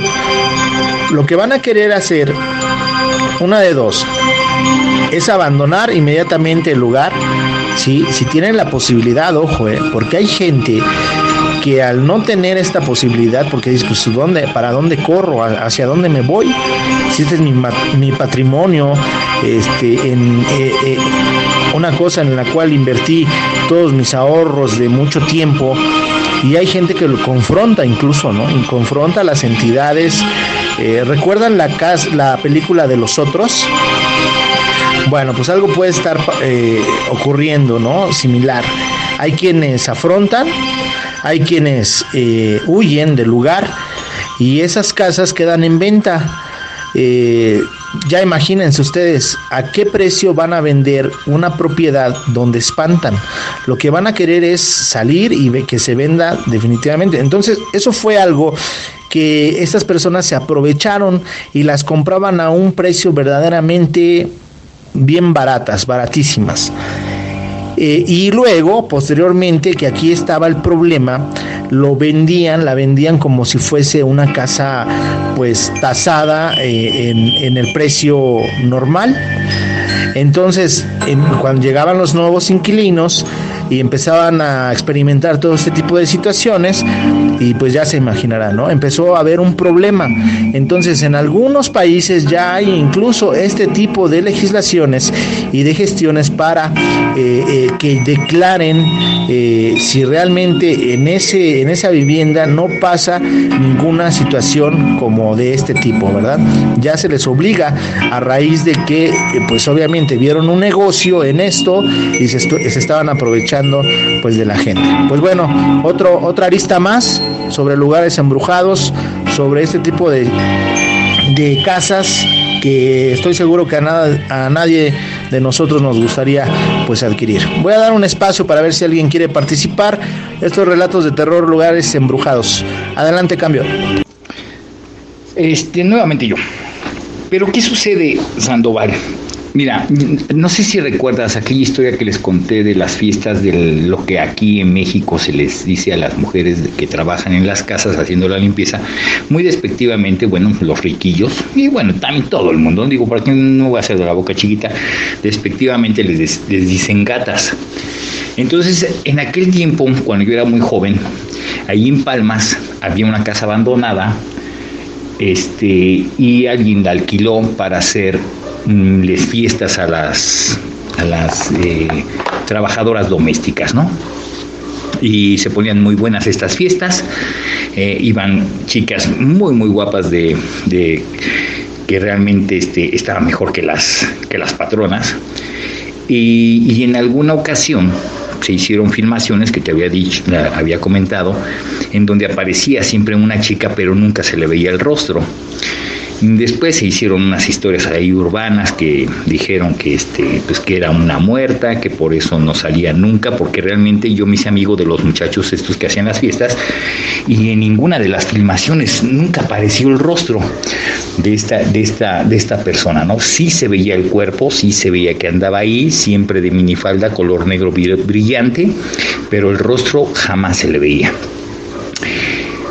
Eh, después de que por algunas situaciones ahí ya graves de golpes y de empezar a vender marihuana y empezar a meter hasta las mismas señoras, las patronas que por ahí hubo hasta balazos porque un, patrón encontró ahí a su mujer con un, muchacho, pues se deshizo todo eso, ¿no? Y esa casa tampoco se vendía porque decían que la muerta, que quién sabe qué, y duró mucho tiempo así.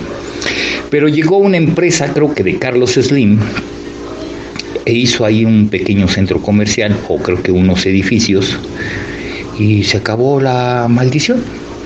Ahora son unos edificios muy bonitos, adelante de los edificios Corintio, creo que son unas oficinas, no me acuerdo muy bien qué son. Y la maldición de la muerte y todo eso se acabó. ¿Qué sucede? ¿Le harán algún tratamiento o, o simplemente al escarbar y llevarse todo ese cascajo se llevan los entes o qué pasa en esas situaciones? Cambio. ¿Qué tal? Saludos, eh, ahí atento, atento escuchando los, estos relatos ahí de Sandoval, ahí escucho a Javier, a Rumba, y atento, así que ahí también un poquito ahí eh, temeroso y un poquito con miedo con, los relatos y parece que uno se va imaginando todo lo que ahí van comentando los compañeros, pero ahí, cordial saludos, cambio. Perdón, espero que no haber pisado nadie. Si es así, pues algún moderador me dará en eh, la pausa, ¿no? Interesante lo que comenta Javier. Voy a dar mi relato. Si no me corto, por favor, este, le doy mi relato rápidamente. Comentaba yo que en una empresa eh, que se encuentra en, Villa Nicolás Romero, en un pueblo que se llama Progreso Industrial, se encuentran los restos de la empresa Crisova esto va por el, comentario de que por qué pasan estas cosas, por muertes violentas. Muy bien, pues, pues encontraba yo con compañía de varios ingenieros, varios ingenieros que estábamos pues de visita eh, y recorriendo la, la planta. Pero ya saben cómo es uno, curioso, me separé del grupo, fui a parar a un gran cuarto donde había maquinaria la cual ya no se encontraba, la cual la maquinaria ya estaba este, la habían sustraído, la, vendieron, la vendieron, deshuesaron la empresa, nada más quedaban las cúpulas. Y veo un foso, me llamó la atención un foso, foso aproximadamente de 3 metros por 3 metros, una pileta pero sin agua, más era una construcción, en la cual me comentan que había una máquina. Eh, bueno, eso fue después, porque me encontraba yo y me detuve y pues lógicamente al no encontrarme otro ingeniero me fue a buscar. El ingeniero llega y él, trabajó mucho tiempo en esa empresa, muchos años, y llega y me ve que estoy viendo el lugar. Yo lo veía por curiosidad porque era un pozo que, bueno, no sabía de qué se trataba. Llamó una especie de estando, pues, un, he descubierto un pozo de una como pileta que estoy comentando. Y me dice este qué te parece el lugar le digo pues, me parece interesante pero qué, qué había aquí dice no sientes nada no no siento nada este por qué menos que aquí se encontraba una, una moledora, una moledora que para Carmen me dice licuadora, una licuadora en la cual, en la cual uno de los ingenieros contaba, hemos trabajando de ese aparato, de esa máquina.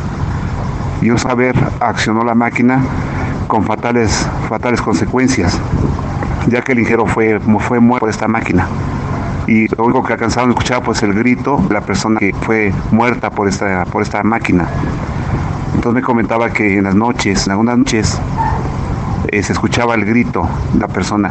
Esto es por aquello de que me comentan de queda impregnado en el lugar un evento, acontecimiento, que en este caso fue un magnetismo fuerte por una muerte. Y llamó la atención que yo me quedaba ahí viendo, observando, pero yo lo veía honestamente, pues me llamó la atención el diseño de ese lugar, pues nunca me imaginé la historia. Eso es una, una empresa, la pueden corroborar, Villa Nicolás Romero, Progreso Industrial, Crisova. Cambio. Muchas gracias, Azucaritas. Gracias ahí por el esfuerzo. Este, interesante, interesante. Gracias por tu aporte. Eh, ahí nos están compartiendo imágenes amablemente la doctora Nayatsin, también Rumbero, y Rumbero está pidiendo la palabra. Adelante, rumbero. Recuerden, recuerden que para un relato, una experiencia, el límite de tiempo son ocho minutos, así que no se preocupen. Si es un comentario sobre lo que se está este, platicando, ahí nos abocamos a los tres minutos, nada más por ahí, para que lo tengan contemplado. Por eh, que hace ratito Rumbero eh, nos estaba platicando su relato y decía, perdón, me voy a pasar un, poco más de tiempo y este, bueno, yo creo que no se acordaba que tenía ocho minutos. Bueno, ahí nada más la información. Adelante, Rumbero, te escuchamos, cambio. Gracias, ando de rápido. Ah. Este, cambié el Bluetooth a ver si no se oye diferente. Estoy justamente en el lugar y ¿qué crees? Las puertas están cerradas. La puerta está cerrada del lugar. Era donde quería entrar y la venía pensando cómo no me traje mí, cómo no me traje mi cámara, la infrarroja, pero dice aquí, es el cementerio, bueno, es el que les había dicho que tiene mucha historia, ¿eh? Pero la puerta está cerrada y puse la imagen eh, para suertecita que me cargo, mira. para suerte que me cargo yo. No hubo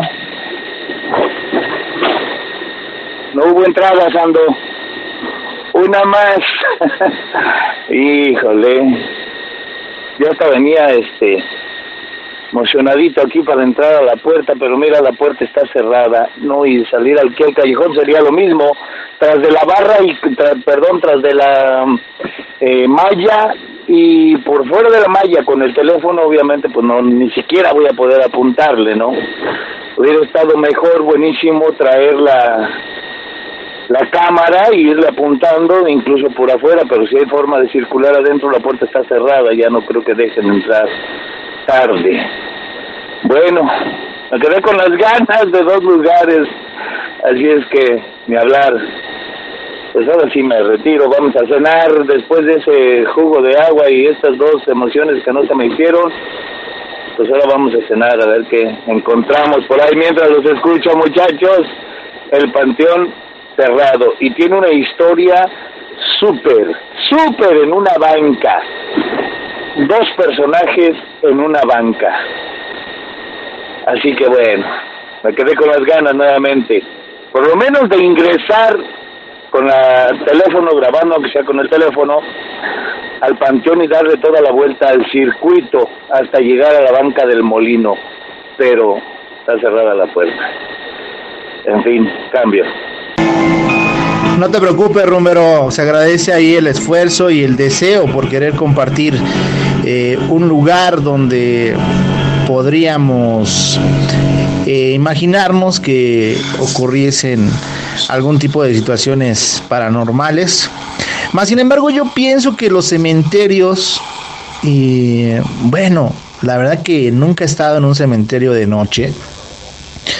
La verdad ni iría, ni acudiría, pero yo quiero imaginarme que pues no pasaría nada.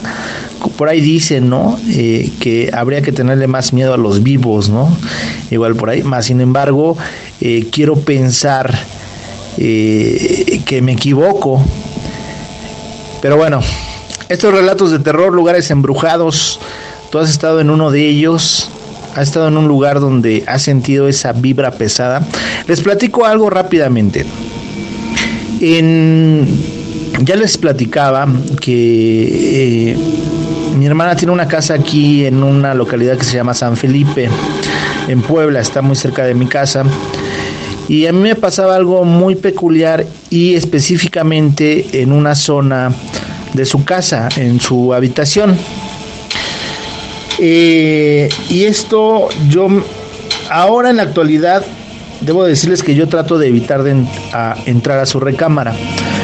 Cuando nace su primer hijo, mi sobrino obviamente, pues va toda la familia a visitar a la hermana para conocer al nuevo integrante de la familia, como de costumbre y todo ello.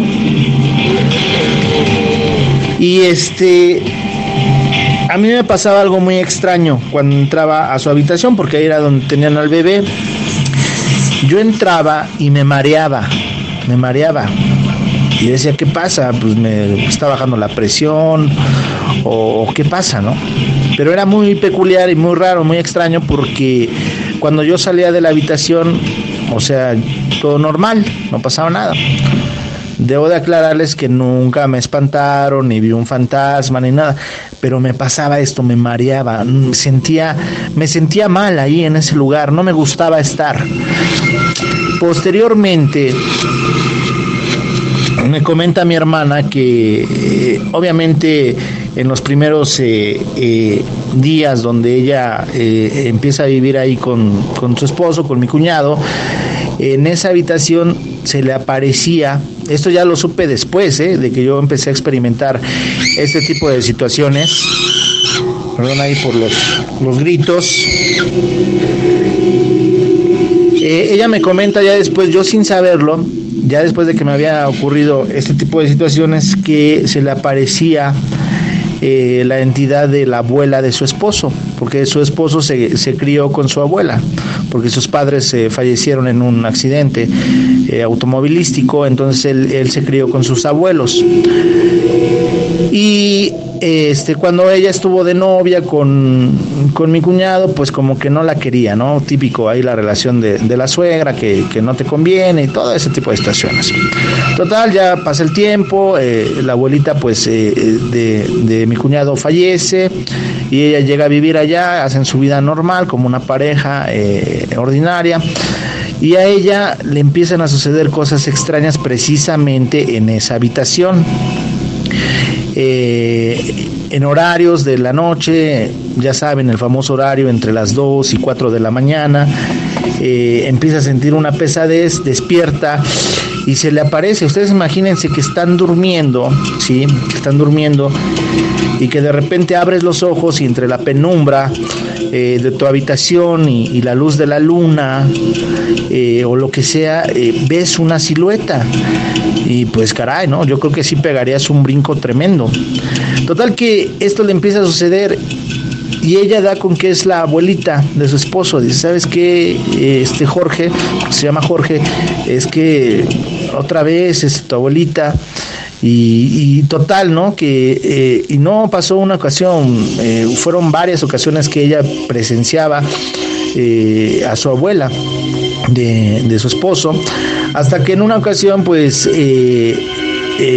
no sé, en un acto de quererse comunicar a través de una oración, no lo sé, él le externa a su abuela pues que pues que él está bien, que eh, está con su esposa, que es eh, la mujer que, que él eligió para, para, llevar su vida y que por favor pues lo aceptara, que, que, ya dejara de pues de hacer lo que estaba haciendo, ¿no? Porque eh, lo que causaba pues era que se espantara este su esposa, ¿no? Eh, pues dejó de ocurrir, dejó de ocurrir esto, no sé si sirvió esas palabras, ¿no? Eh, a un fantasma, pero dejó de ocurrir. Por ahí, rápidamente, Javier, comentabas, ¿por qué en unos lugares de repente, por arte de magia, dejan de ocurrir este tipo de situaciones? Recuerden que en el caso Vallecas, donde se vivió un caso escalofriante eh, que trae consigo eh, la muerte de una, una, una niña, un adolescente, eh, que trae sucesos poltergeist por muchísimo tiempo, muchos años, por parte de, de esta familia. Después de que abandonan y cuando llegan unos refugiados ecuatorianos, me parece que al lugar ahí en Vallecas, a esa casa en específico, pues ellos no experimentan nada. De hecho, hay una entrevista que hace Cuarto Milenio a los habitantes de esa este, casa y les preguntan si ellos no habían experimentado alguna situación paranormal, ¿no? Algún suceso poltergeist. Y ellos comentaban que no. La parapsicología comenta que cuando tú estás en un lugar que supuestamente están sucediendo cosas paranormales, se puede tratar de muchos factores. Una, que un eh, miembro de la familia lo esté, este, esté inconscientemente eh, haciendo eso, la situación de que se muevan objetos y todo ello. Y la otra es que el lugar esté embrujado, esté con energía ya, pero en sí el lugar, porque hay casos donde la familia o eh, la persona que está siendo presa de, este, de estos sucesos se va y le siguen aconteciendo ese tipo de, de acontecimientos, ¿no? Entonces ahí quiere decir que no es el lugar, sino ya es la persona que lo está, está siendo amedrentada por algún ente fantasmal o, lo que sea, ¿no? Entonces, también en ese tipo de situaciones, eh, la casuística es muy variada. Existe también lo que tú comentas, por qué llegan habitantes nuevos y por arte de magia, pues dejan de suceder estos casos. Pero bueno, voy a dar un espacio, voy a dar un espacio, ya estamos prácticamente en la recta final de Relatos de Terror, en lo que reviso ahí los carteles, si alguien quiere comentarnos una experiencia, un comentario, pues adelante, es en el momento en el que lo pueden hacer. Bienvenidos, cambio. Sandoval, pues no sé, mire, ya no sé ni qué pensar, ya puse, como diríamos los antiguos, filamentos de cobre a mi móvil, el otro definitivamente ya no quiere entrar a sello, no, no, no, no, no, esto sí no había pasado, pero ni modo. Me estoy sonriendo porque digo, caramba, las noches de terror son tan buenas. Tenía días que no venía y mira nada más. Me quedo a la escucha para no pisar en falso. Y también pues, ahí mandé un cartel, también rumbero. Eh, se tomó, sí, sí, la operación investigación seria y no logró los dos contactos, los dos lugares. Bueno, antes que se me porte mi señal o se apague, porque se me ha apagado cuatro, cinco veces, no entiendo tengo que transmitir en ese lugar porque tengo una persona enferma en casa, pero caramba, nunca me había pasado así. Bueno, si es que puedo, cambio. Bueno, yo lo único, decirle al señor Rumbero que muchísimas gracias porque eso de que haya alguien que desde algún sitio quiera en directo hacer algo, está, bueno, increíble, me parece una buena iniciativa. Eh, yo no habría ido para divertirme, sino para, para contactar con esas entidades, a ver si era verdad que estaban ahí. Eh, me encantaría, vaya. Eh, voy a intentar hacerlo algún día de estos, a ver si, si lo consigo. Eh, de todas maneras, eh, deciros también que, bueno, el hecho de que haya una entidad en un sitio y que luego se vaya, puede ser que se vaya con, las, con, la, con la misma familia donde se hayan ido. Por eso las otras personas que vienen ya no encuentran allí nada. Una cosa es que la casa tenga un vórtice eh, porque haya pasado un suceso, porque se haya vivido lo que decía el señor Rumbero y tal. Eso es más difícil de trabajar. Pero si es una entidad que está por ahí bureando, o bien porque que tiene algo que ver con la familia, o bien porque, mira, se ha añadido ahí y ya está, y se queda, está ahí, suelen irse cuando la familia se va, se va con ellos. O sea, no porque se cambien de casa, en ese caso funciona. Y luego aportar de que no todas eh, son malas entidades las que burlean por ahí. Eh, tener en cuenta que algunas son por casos trágicos que les ha pasado, otras porque simplemente deciden que quieren estar ahí, que no se quieren ir, que les gusta estar ahí porque siguen a las posesiones y a las cosas que tenían aquí.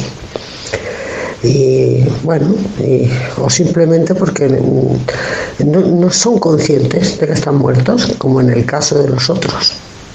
Se quedan ahí y viven ahí. Y, bueno, ahí el tiempo no es como para nosotros, si están mucho tiempo no pasa nada hasta que se den cuenta y se van. Eh, pero a veces también van acompañando a las personas son entidades que van con la persona. En esos casos casi siempre es porque esa persona los invoca mucho, eh, los necesita, los echa de menos y bueno, pues se aprovechan de, esa energía porque no se quieren ir y quieren estar ahí. Pero en todos, todos los casos el pánico no ayuda a nada. Siempre hay que relajarse, intentar intercambiar con ellos, decirles, oye, ¿qué queréis? ¿Por qué estáis aquí? El asustarse no lleva a nada. Y solo eso, que no, bueno, yo sé que son las noches de terror, pero no todos te producen terror. Cambia. Perdón que sea rápido, amigo Sandoval, porque voy a, ocupar después de venir escuchando y gracias Rumbero por ese esfuerzo también hago eco de agradecimiento. ¿Cuál sería la diferencia? ¿Lugares embrujados o sitios sagrados? Y estos son violados, es por la presencia del humano, es violado el espacio sagrado. no se pide permiso para ingresar, porque allí pueden estar pululando, vagando, no sé cuál que sea el calificativo más correcto, la expresión más correcta, entrar. Una iglesia es un espacio sagrado por todo lo que implica, una mezquita, un panteón donde estuvo a punto de entrar Rumbero y si hubiera entrado, y estuve a punto pero estoy haciendo varias cosas, que en el momento de entrar hay que pedir permiso también.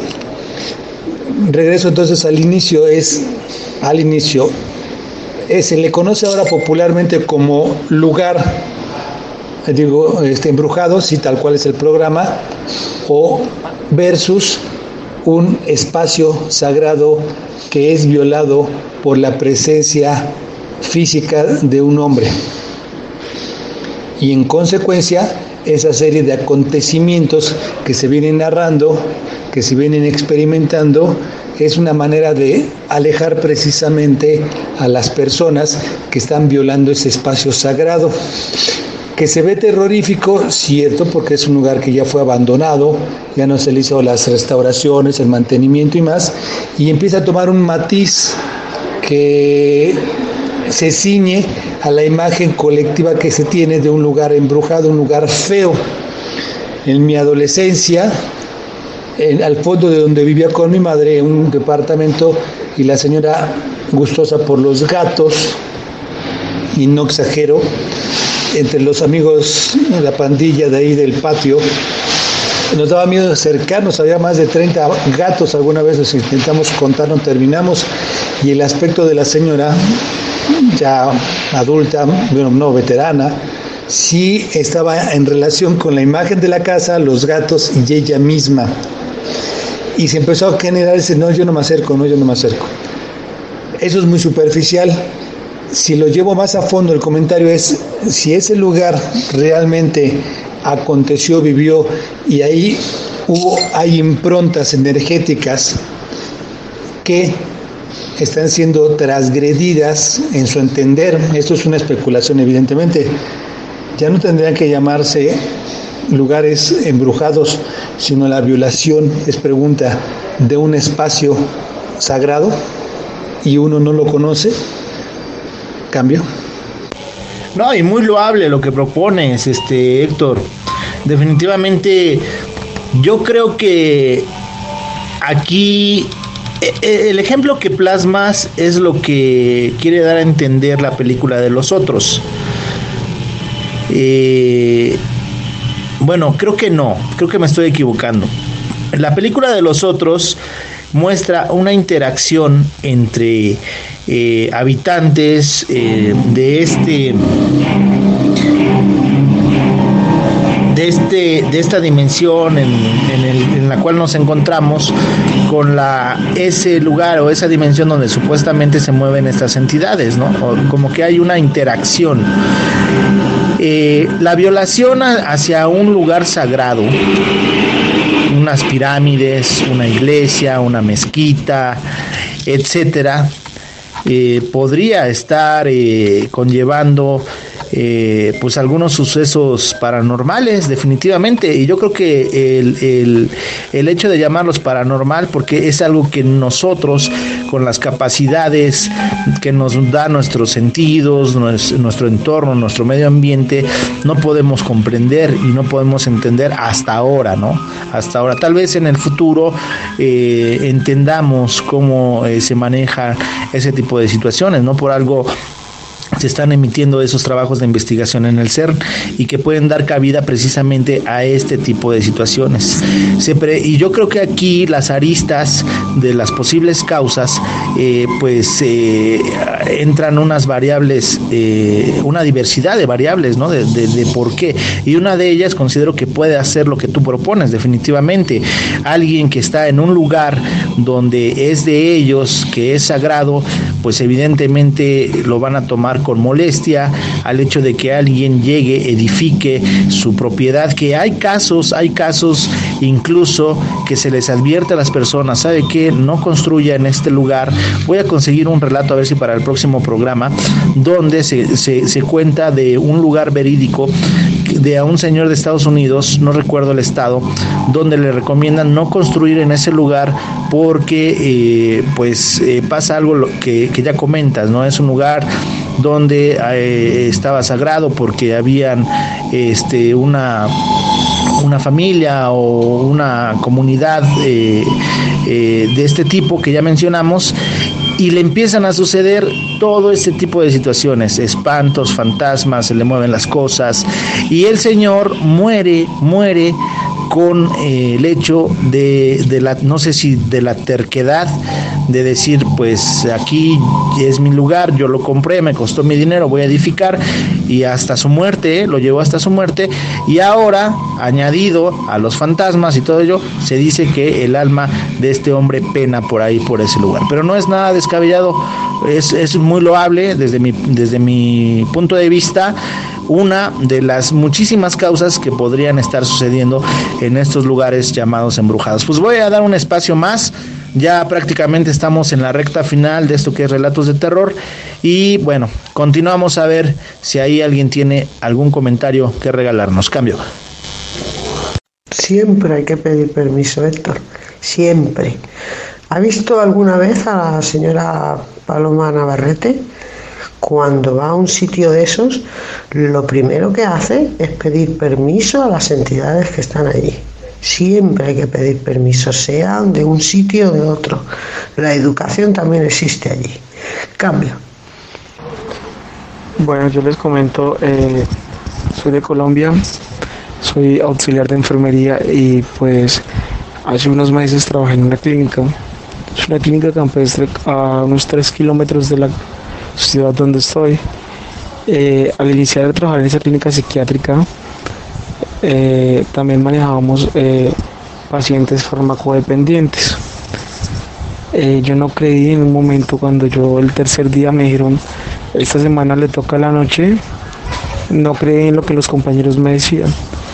A la hora muerta, acuéstese a dormir y se levanta tipo 4 de la mañana o 4 y media. Nosotros sabemos por qué le decimos. Eh, yo con mi compañera nuevos en la clínica en la unidad eh, no hicimos caso y posterior a eso yo creo que eso fue una noche de pesadilla que nunca olvido. Eh, nos gritaban, nos lloraba una niña, todos los pacientes acostados, nos botaban las cosas al suelo. Fue algo terriblemente frustrador e incluso en la otra unidad que quedaba como unos metros, unos 200 metros, eh, también asustaban y los compañeros cuando yo fui me dijeron, eh, se escuchó muchos pasos por estos lados, se escuchaban que nos rodeaban, se escuchaba por detrás de, de la casa como si golpearan la pared y todos los pacientes dormían. Esa clínica siempre, siempre ha tenido la, la fama de que asustan. Yo no creía y la verdad fue algo bastante fuerte. ¿Qué tal Pablo? ¿Cómo estás? Bienvenido. Qué bueno que te reportas y que nos compartes ahí tu experiencia. Definitivamente, eh, pues experiencias que va a ser difícil que se borren de tus recuerdos, algo que nos va a marcar eh, en torno a algo que damos como paranormal. Te agradezco, muchas gracias. Ahí Javier nos está compartiendo una imagen. Veo un... La, la, palabra exactamente. Te iba a preguntar eh, a qué iba la imagen. Así que vamos a darle espacio para Javier. Si pueden ver, para los que pueden ver la imagen, pues eh, nuestro compañero Javier o Paco Lee, como es su nombre de Nima, está compartiendo una imagen donde se muestra pues una, una sala, una sala. Eh, al fondo pues hay una, un cuadro y bueno, es un, comedor, ¿no, Javier? Lo que está ahí. Por ahí veo a Philly, que sabemos que, que no puede observar las imágenes y tal vez para otros que estén trabajando no lo puedan hacer. Entonces, por eso la descripción y le voy a dar pase a Javier para que nos explique eh, y nos complemente más sobre la imagen que ya nos mandó. Adelante, Javier, cambio. Muchas gracias, Sandro. Mira, estoy haciendo mi... Estaba entrenando un ratito aquí con mi costal afuera y ahí es donde normalmente estoy cuando vengo aquí a esta casita este, y me conecto, ¿no? Ahí tengo mi máquina y todo el asunto. Pero al entrar ahorita, ah, eh, no sé si fue porque ya me estoy sugestionando, pero al entrar donde está el cuadro, ese cuadro que está ahí al fondo, siempre está bien, o sea, está rectito, ¿no? Está bien puesto. Ahorita ya lo acomodé, pero cuando entré estaba inclinado. No sé qué pasó, la verdad. Entonces les voy a pedir que ya se callen. Ya cállense porque este, así como ven que está iluminado, voy a tener que dejar toda mi casa, porque aparte estoy solo. Entonces ahorita estoy en la cocina y este y, y por donde paso eh, estoy prendiendo todas las luces, ¿no? Y yo soy el incrédulo, ¿no? Yo soy el que no cree nunca en nada, en nada. Pero este, ya cállense, porque no voy a poder dormir y la factura de la luz me va a salir muy cara.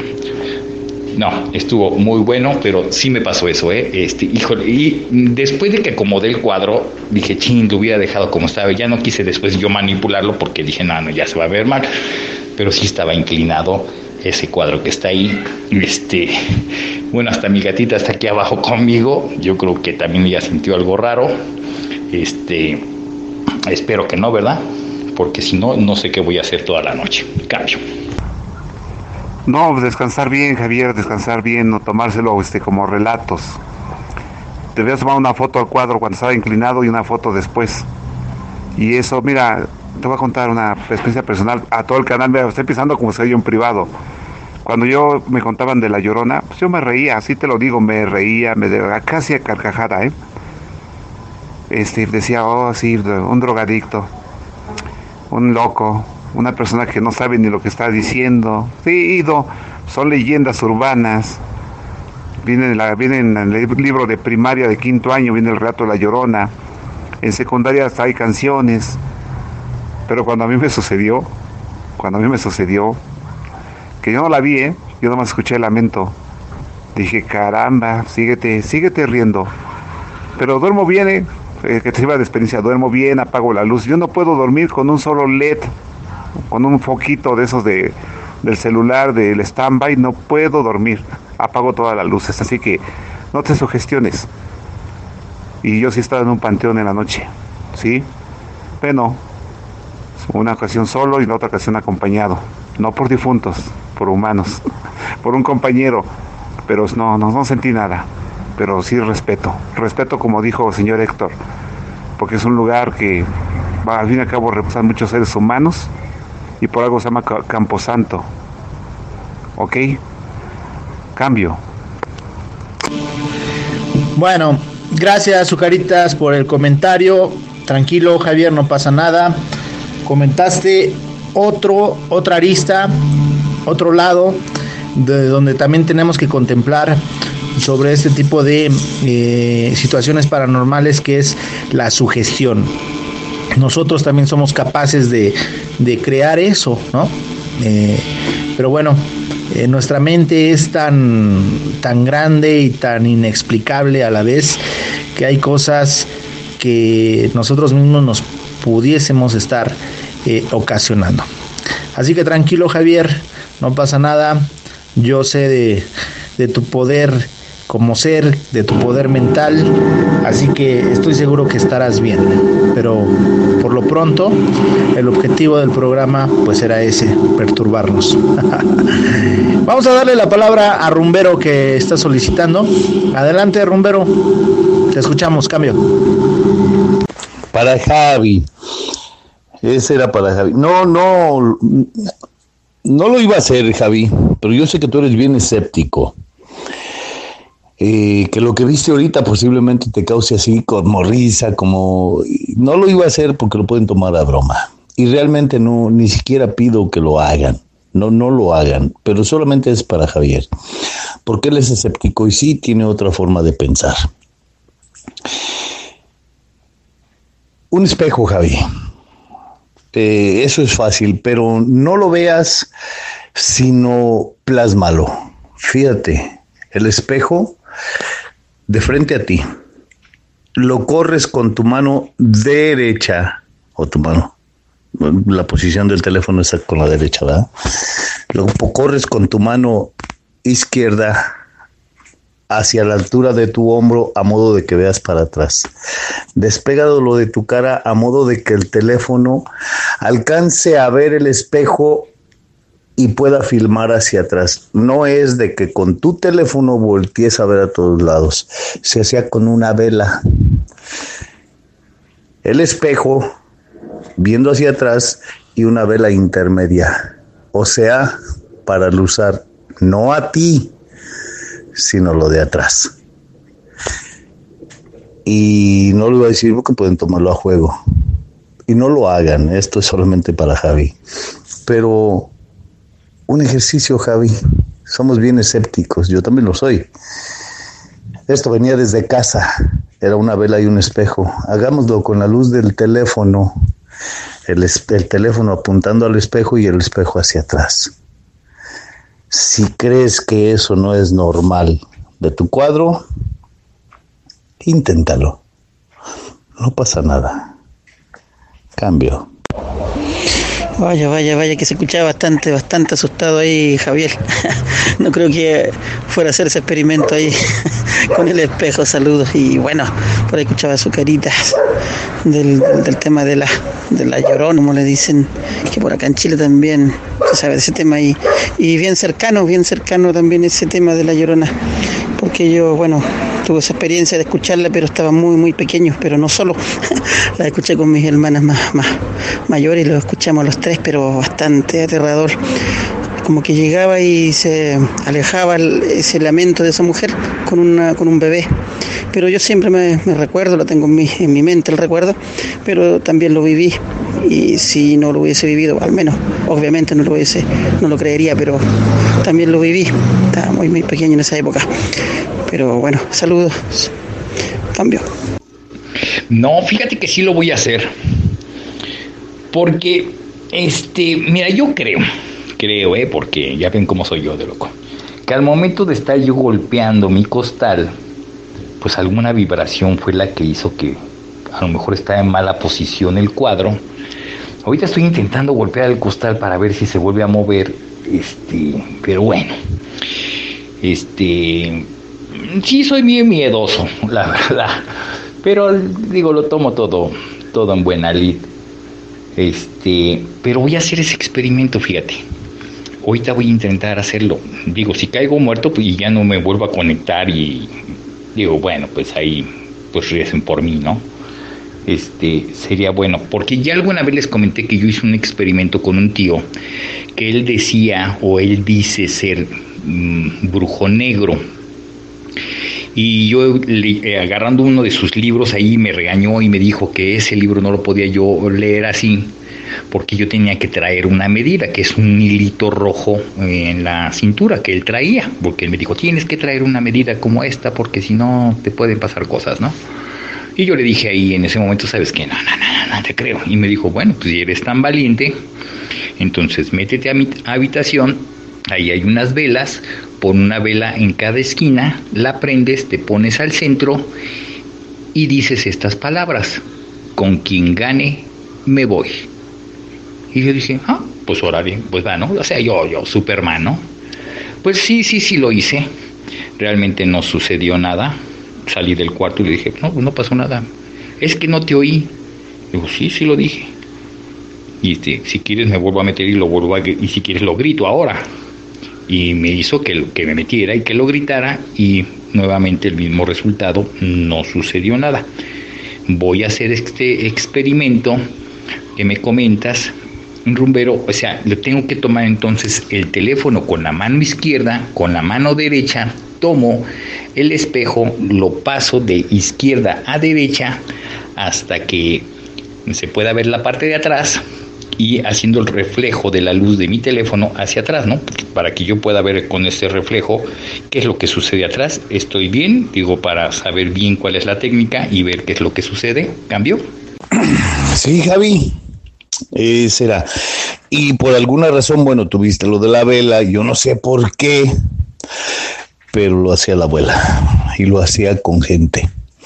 Y lo hacía en ese lugar que les mencioné, un cuarto donde se encerraban. Eh, yo siempre me pregunté dónde se sentaran todos, ¿no?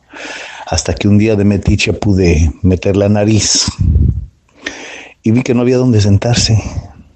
Me imagino que todos se hincaban, así como lo haríamos para una reunión ahí sentaditos o no sé. Pero en el piso, en el interior del cuarto, había un círculo con una esa estrellota. En cada punta de la estrella un montón de tierra y algunos como números, quiero pensar, marcados como con cal o algo blanco, no era pintura porque se podía remover en la parte de afuera. Había libros y muchas cosas como eh, paliacates, listones negros, rojos, velas blancas, rojas, negras. Pero alguna vez lo vi no fue una sola vez, fueron varias. Un espejo y una vela. La vela no sé por qué. La realidad no tengo ni la menor idea, pero el espejo. Yo digo por la comodidad de tu teléfono. La situación es ver hacia atrás sin voltear, pero ver a través del espejo. Y la vela no era para usarse ellos. Me imagino que era para usar cualquier cosa con lo que pudieran hacer contacto, si es que lo hacían pero no es voltear ni estar volteando la cara, sino a través del espejo y la luz de la vela solamente. Bueno, yo quiero pensar que a lo mejor si con la vela alcanzas a ver algún reflejo atrás, lo verás también con el teléfono. Porque si lo haces con la vela, pues no quedaría plasmado. Si lo haces con la luz del teléfono, para que tú veas hacia atrás y la luz refleje en el espejo y el espejo te alcance a dar lo que ves atrás, pueda quedar algo grabado en el teléfono. Esa era la idea, pero grabado. Cambio. ¿Te acuerdas del ejercicio del espejo que hice Rumbero? Ahora que mencionas la vela. Un lugar, un baño, no corriente, es decir, no una, un flujo de aire y cada que observaba en el espejo el rostro que cambiaba, la llama de la vela se movía. Me hiciste acordar en ese entonces que hice el espacio sagrado, no sé si es, mejor dicho, para mí es recomendable ese espacio sagrado, porque si todos los lugares tienen un espíritu, ese es el poder que se manifiesta en el lugar sagrado. De allí el planteamiento que le hice a Sandoval. La gente que entra a ese espacio y está consciente de ese espíritu, lo va a experimentar de diversas formas, como sanación, como transformación, como fuerza, como unión con la naturaleza y en ocasiones como una amenaza, que es el tema de hoy, los lugares embrujados, como un riesgo o una prueba severa, la que ibas a hacer hace un rato, rumbero. Un hecho innegable es que algunos lugares sean distintos a otros en aspectos muy especiales, fue evidente y ha sido hasta el momento para los remotos antepasados e incluso para nosotros. De aquí el origen, insisto, el génesis de este programa. Realmente lugares embrujados o espacios sagrados. Y lo que narra Javier, todo él lo va a vivir y experimentar en virtud de que lo percibió ¿Cómo se va a manifestar una energía? ¿Será el espejo? ¿Será un aroma? será una sensación como Marcelo de una voz. El lugar es el que lo puede dictaminar. Y la energía que tenga en este momento Javier también marcará hacia dónde va a tener la interpretación.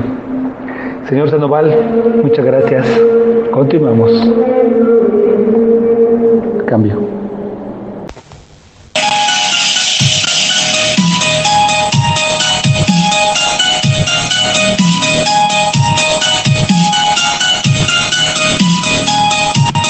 Pues muchas gracias, muchas gracias eh, amigos de Alerta OVNI. No me queda más que agradecimiento a todos y cada uno de ustedes que estuvieron participando a Rumbero que nos hizo el gran favor de proponernos este interesante tema y que veo que gustó bastante. Yo me pasé un, un rato muy agradable, como siempre. Y bueno, ya con esto voy cerrando. Relatos de terror, episodio número 14 ya de esta segunda temporada.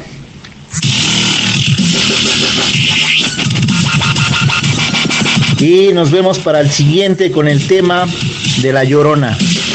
Me lo han propuesto eh, a manera eh, cultural, prehispánico, de leyenda, de mito y de casuística.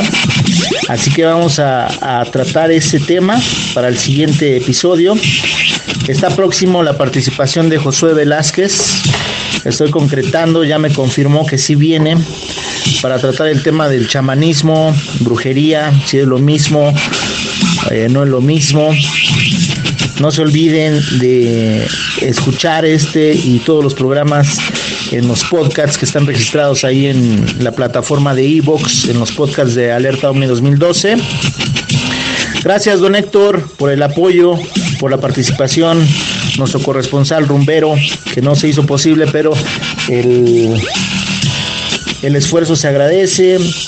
Fabi por estar ahí también como siempre apoyándonos, Amapola siempre con su gran y vasto conocimiento con todo ese tipo de situaciones eh, de, de energías y demás. Y bueno, muchas gracias a todos, yo me la pasé muy, muy, muy agradable como siempre. Y nos vemos para la próxima con el tema de la llorona. Muchas gracias a nombre de DJ Radio, de todos mis compañeros moderadores. Gracias y nos vemos hasta el siguiente episodio.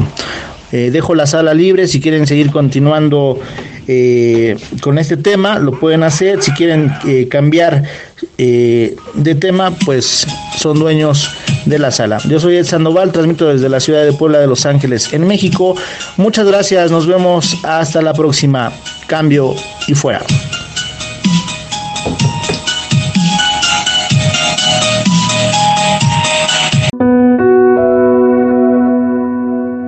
Alerta OVNI 2012.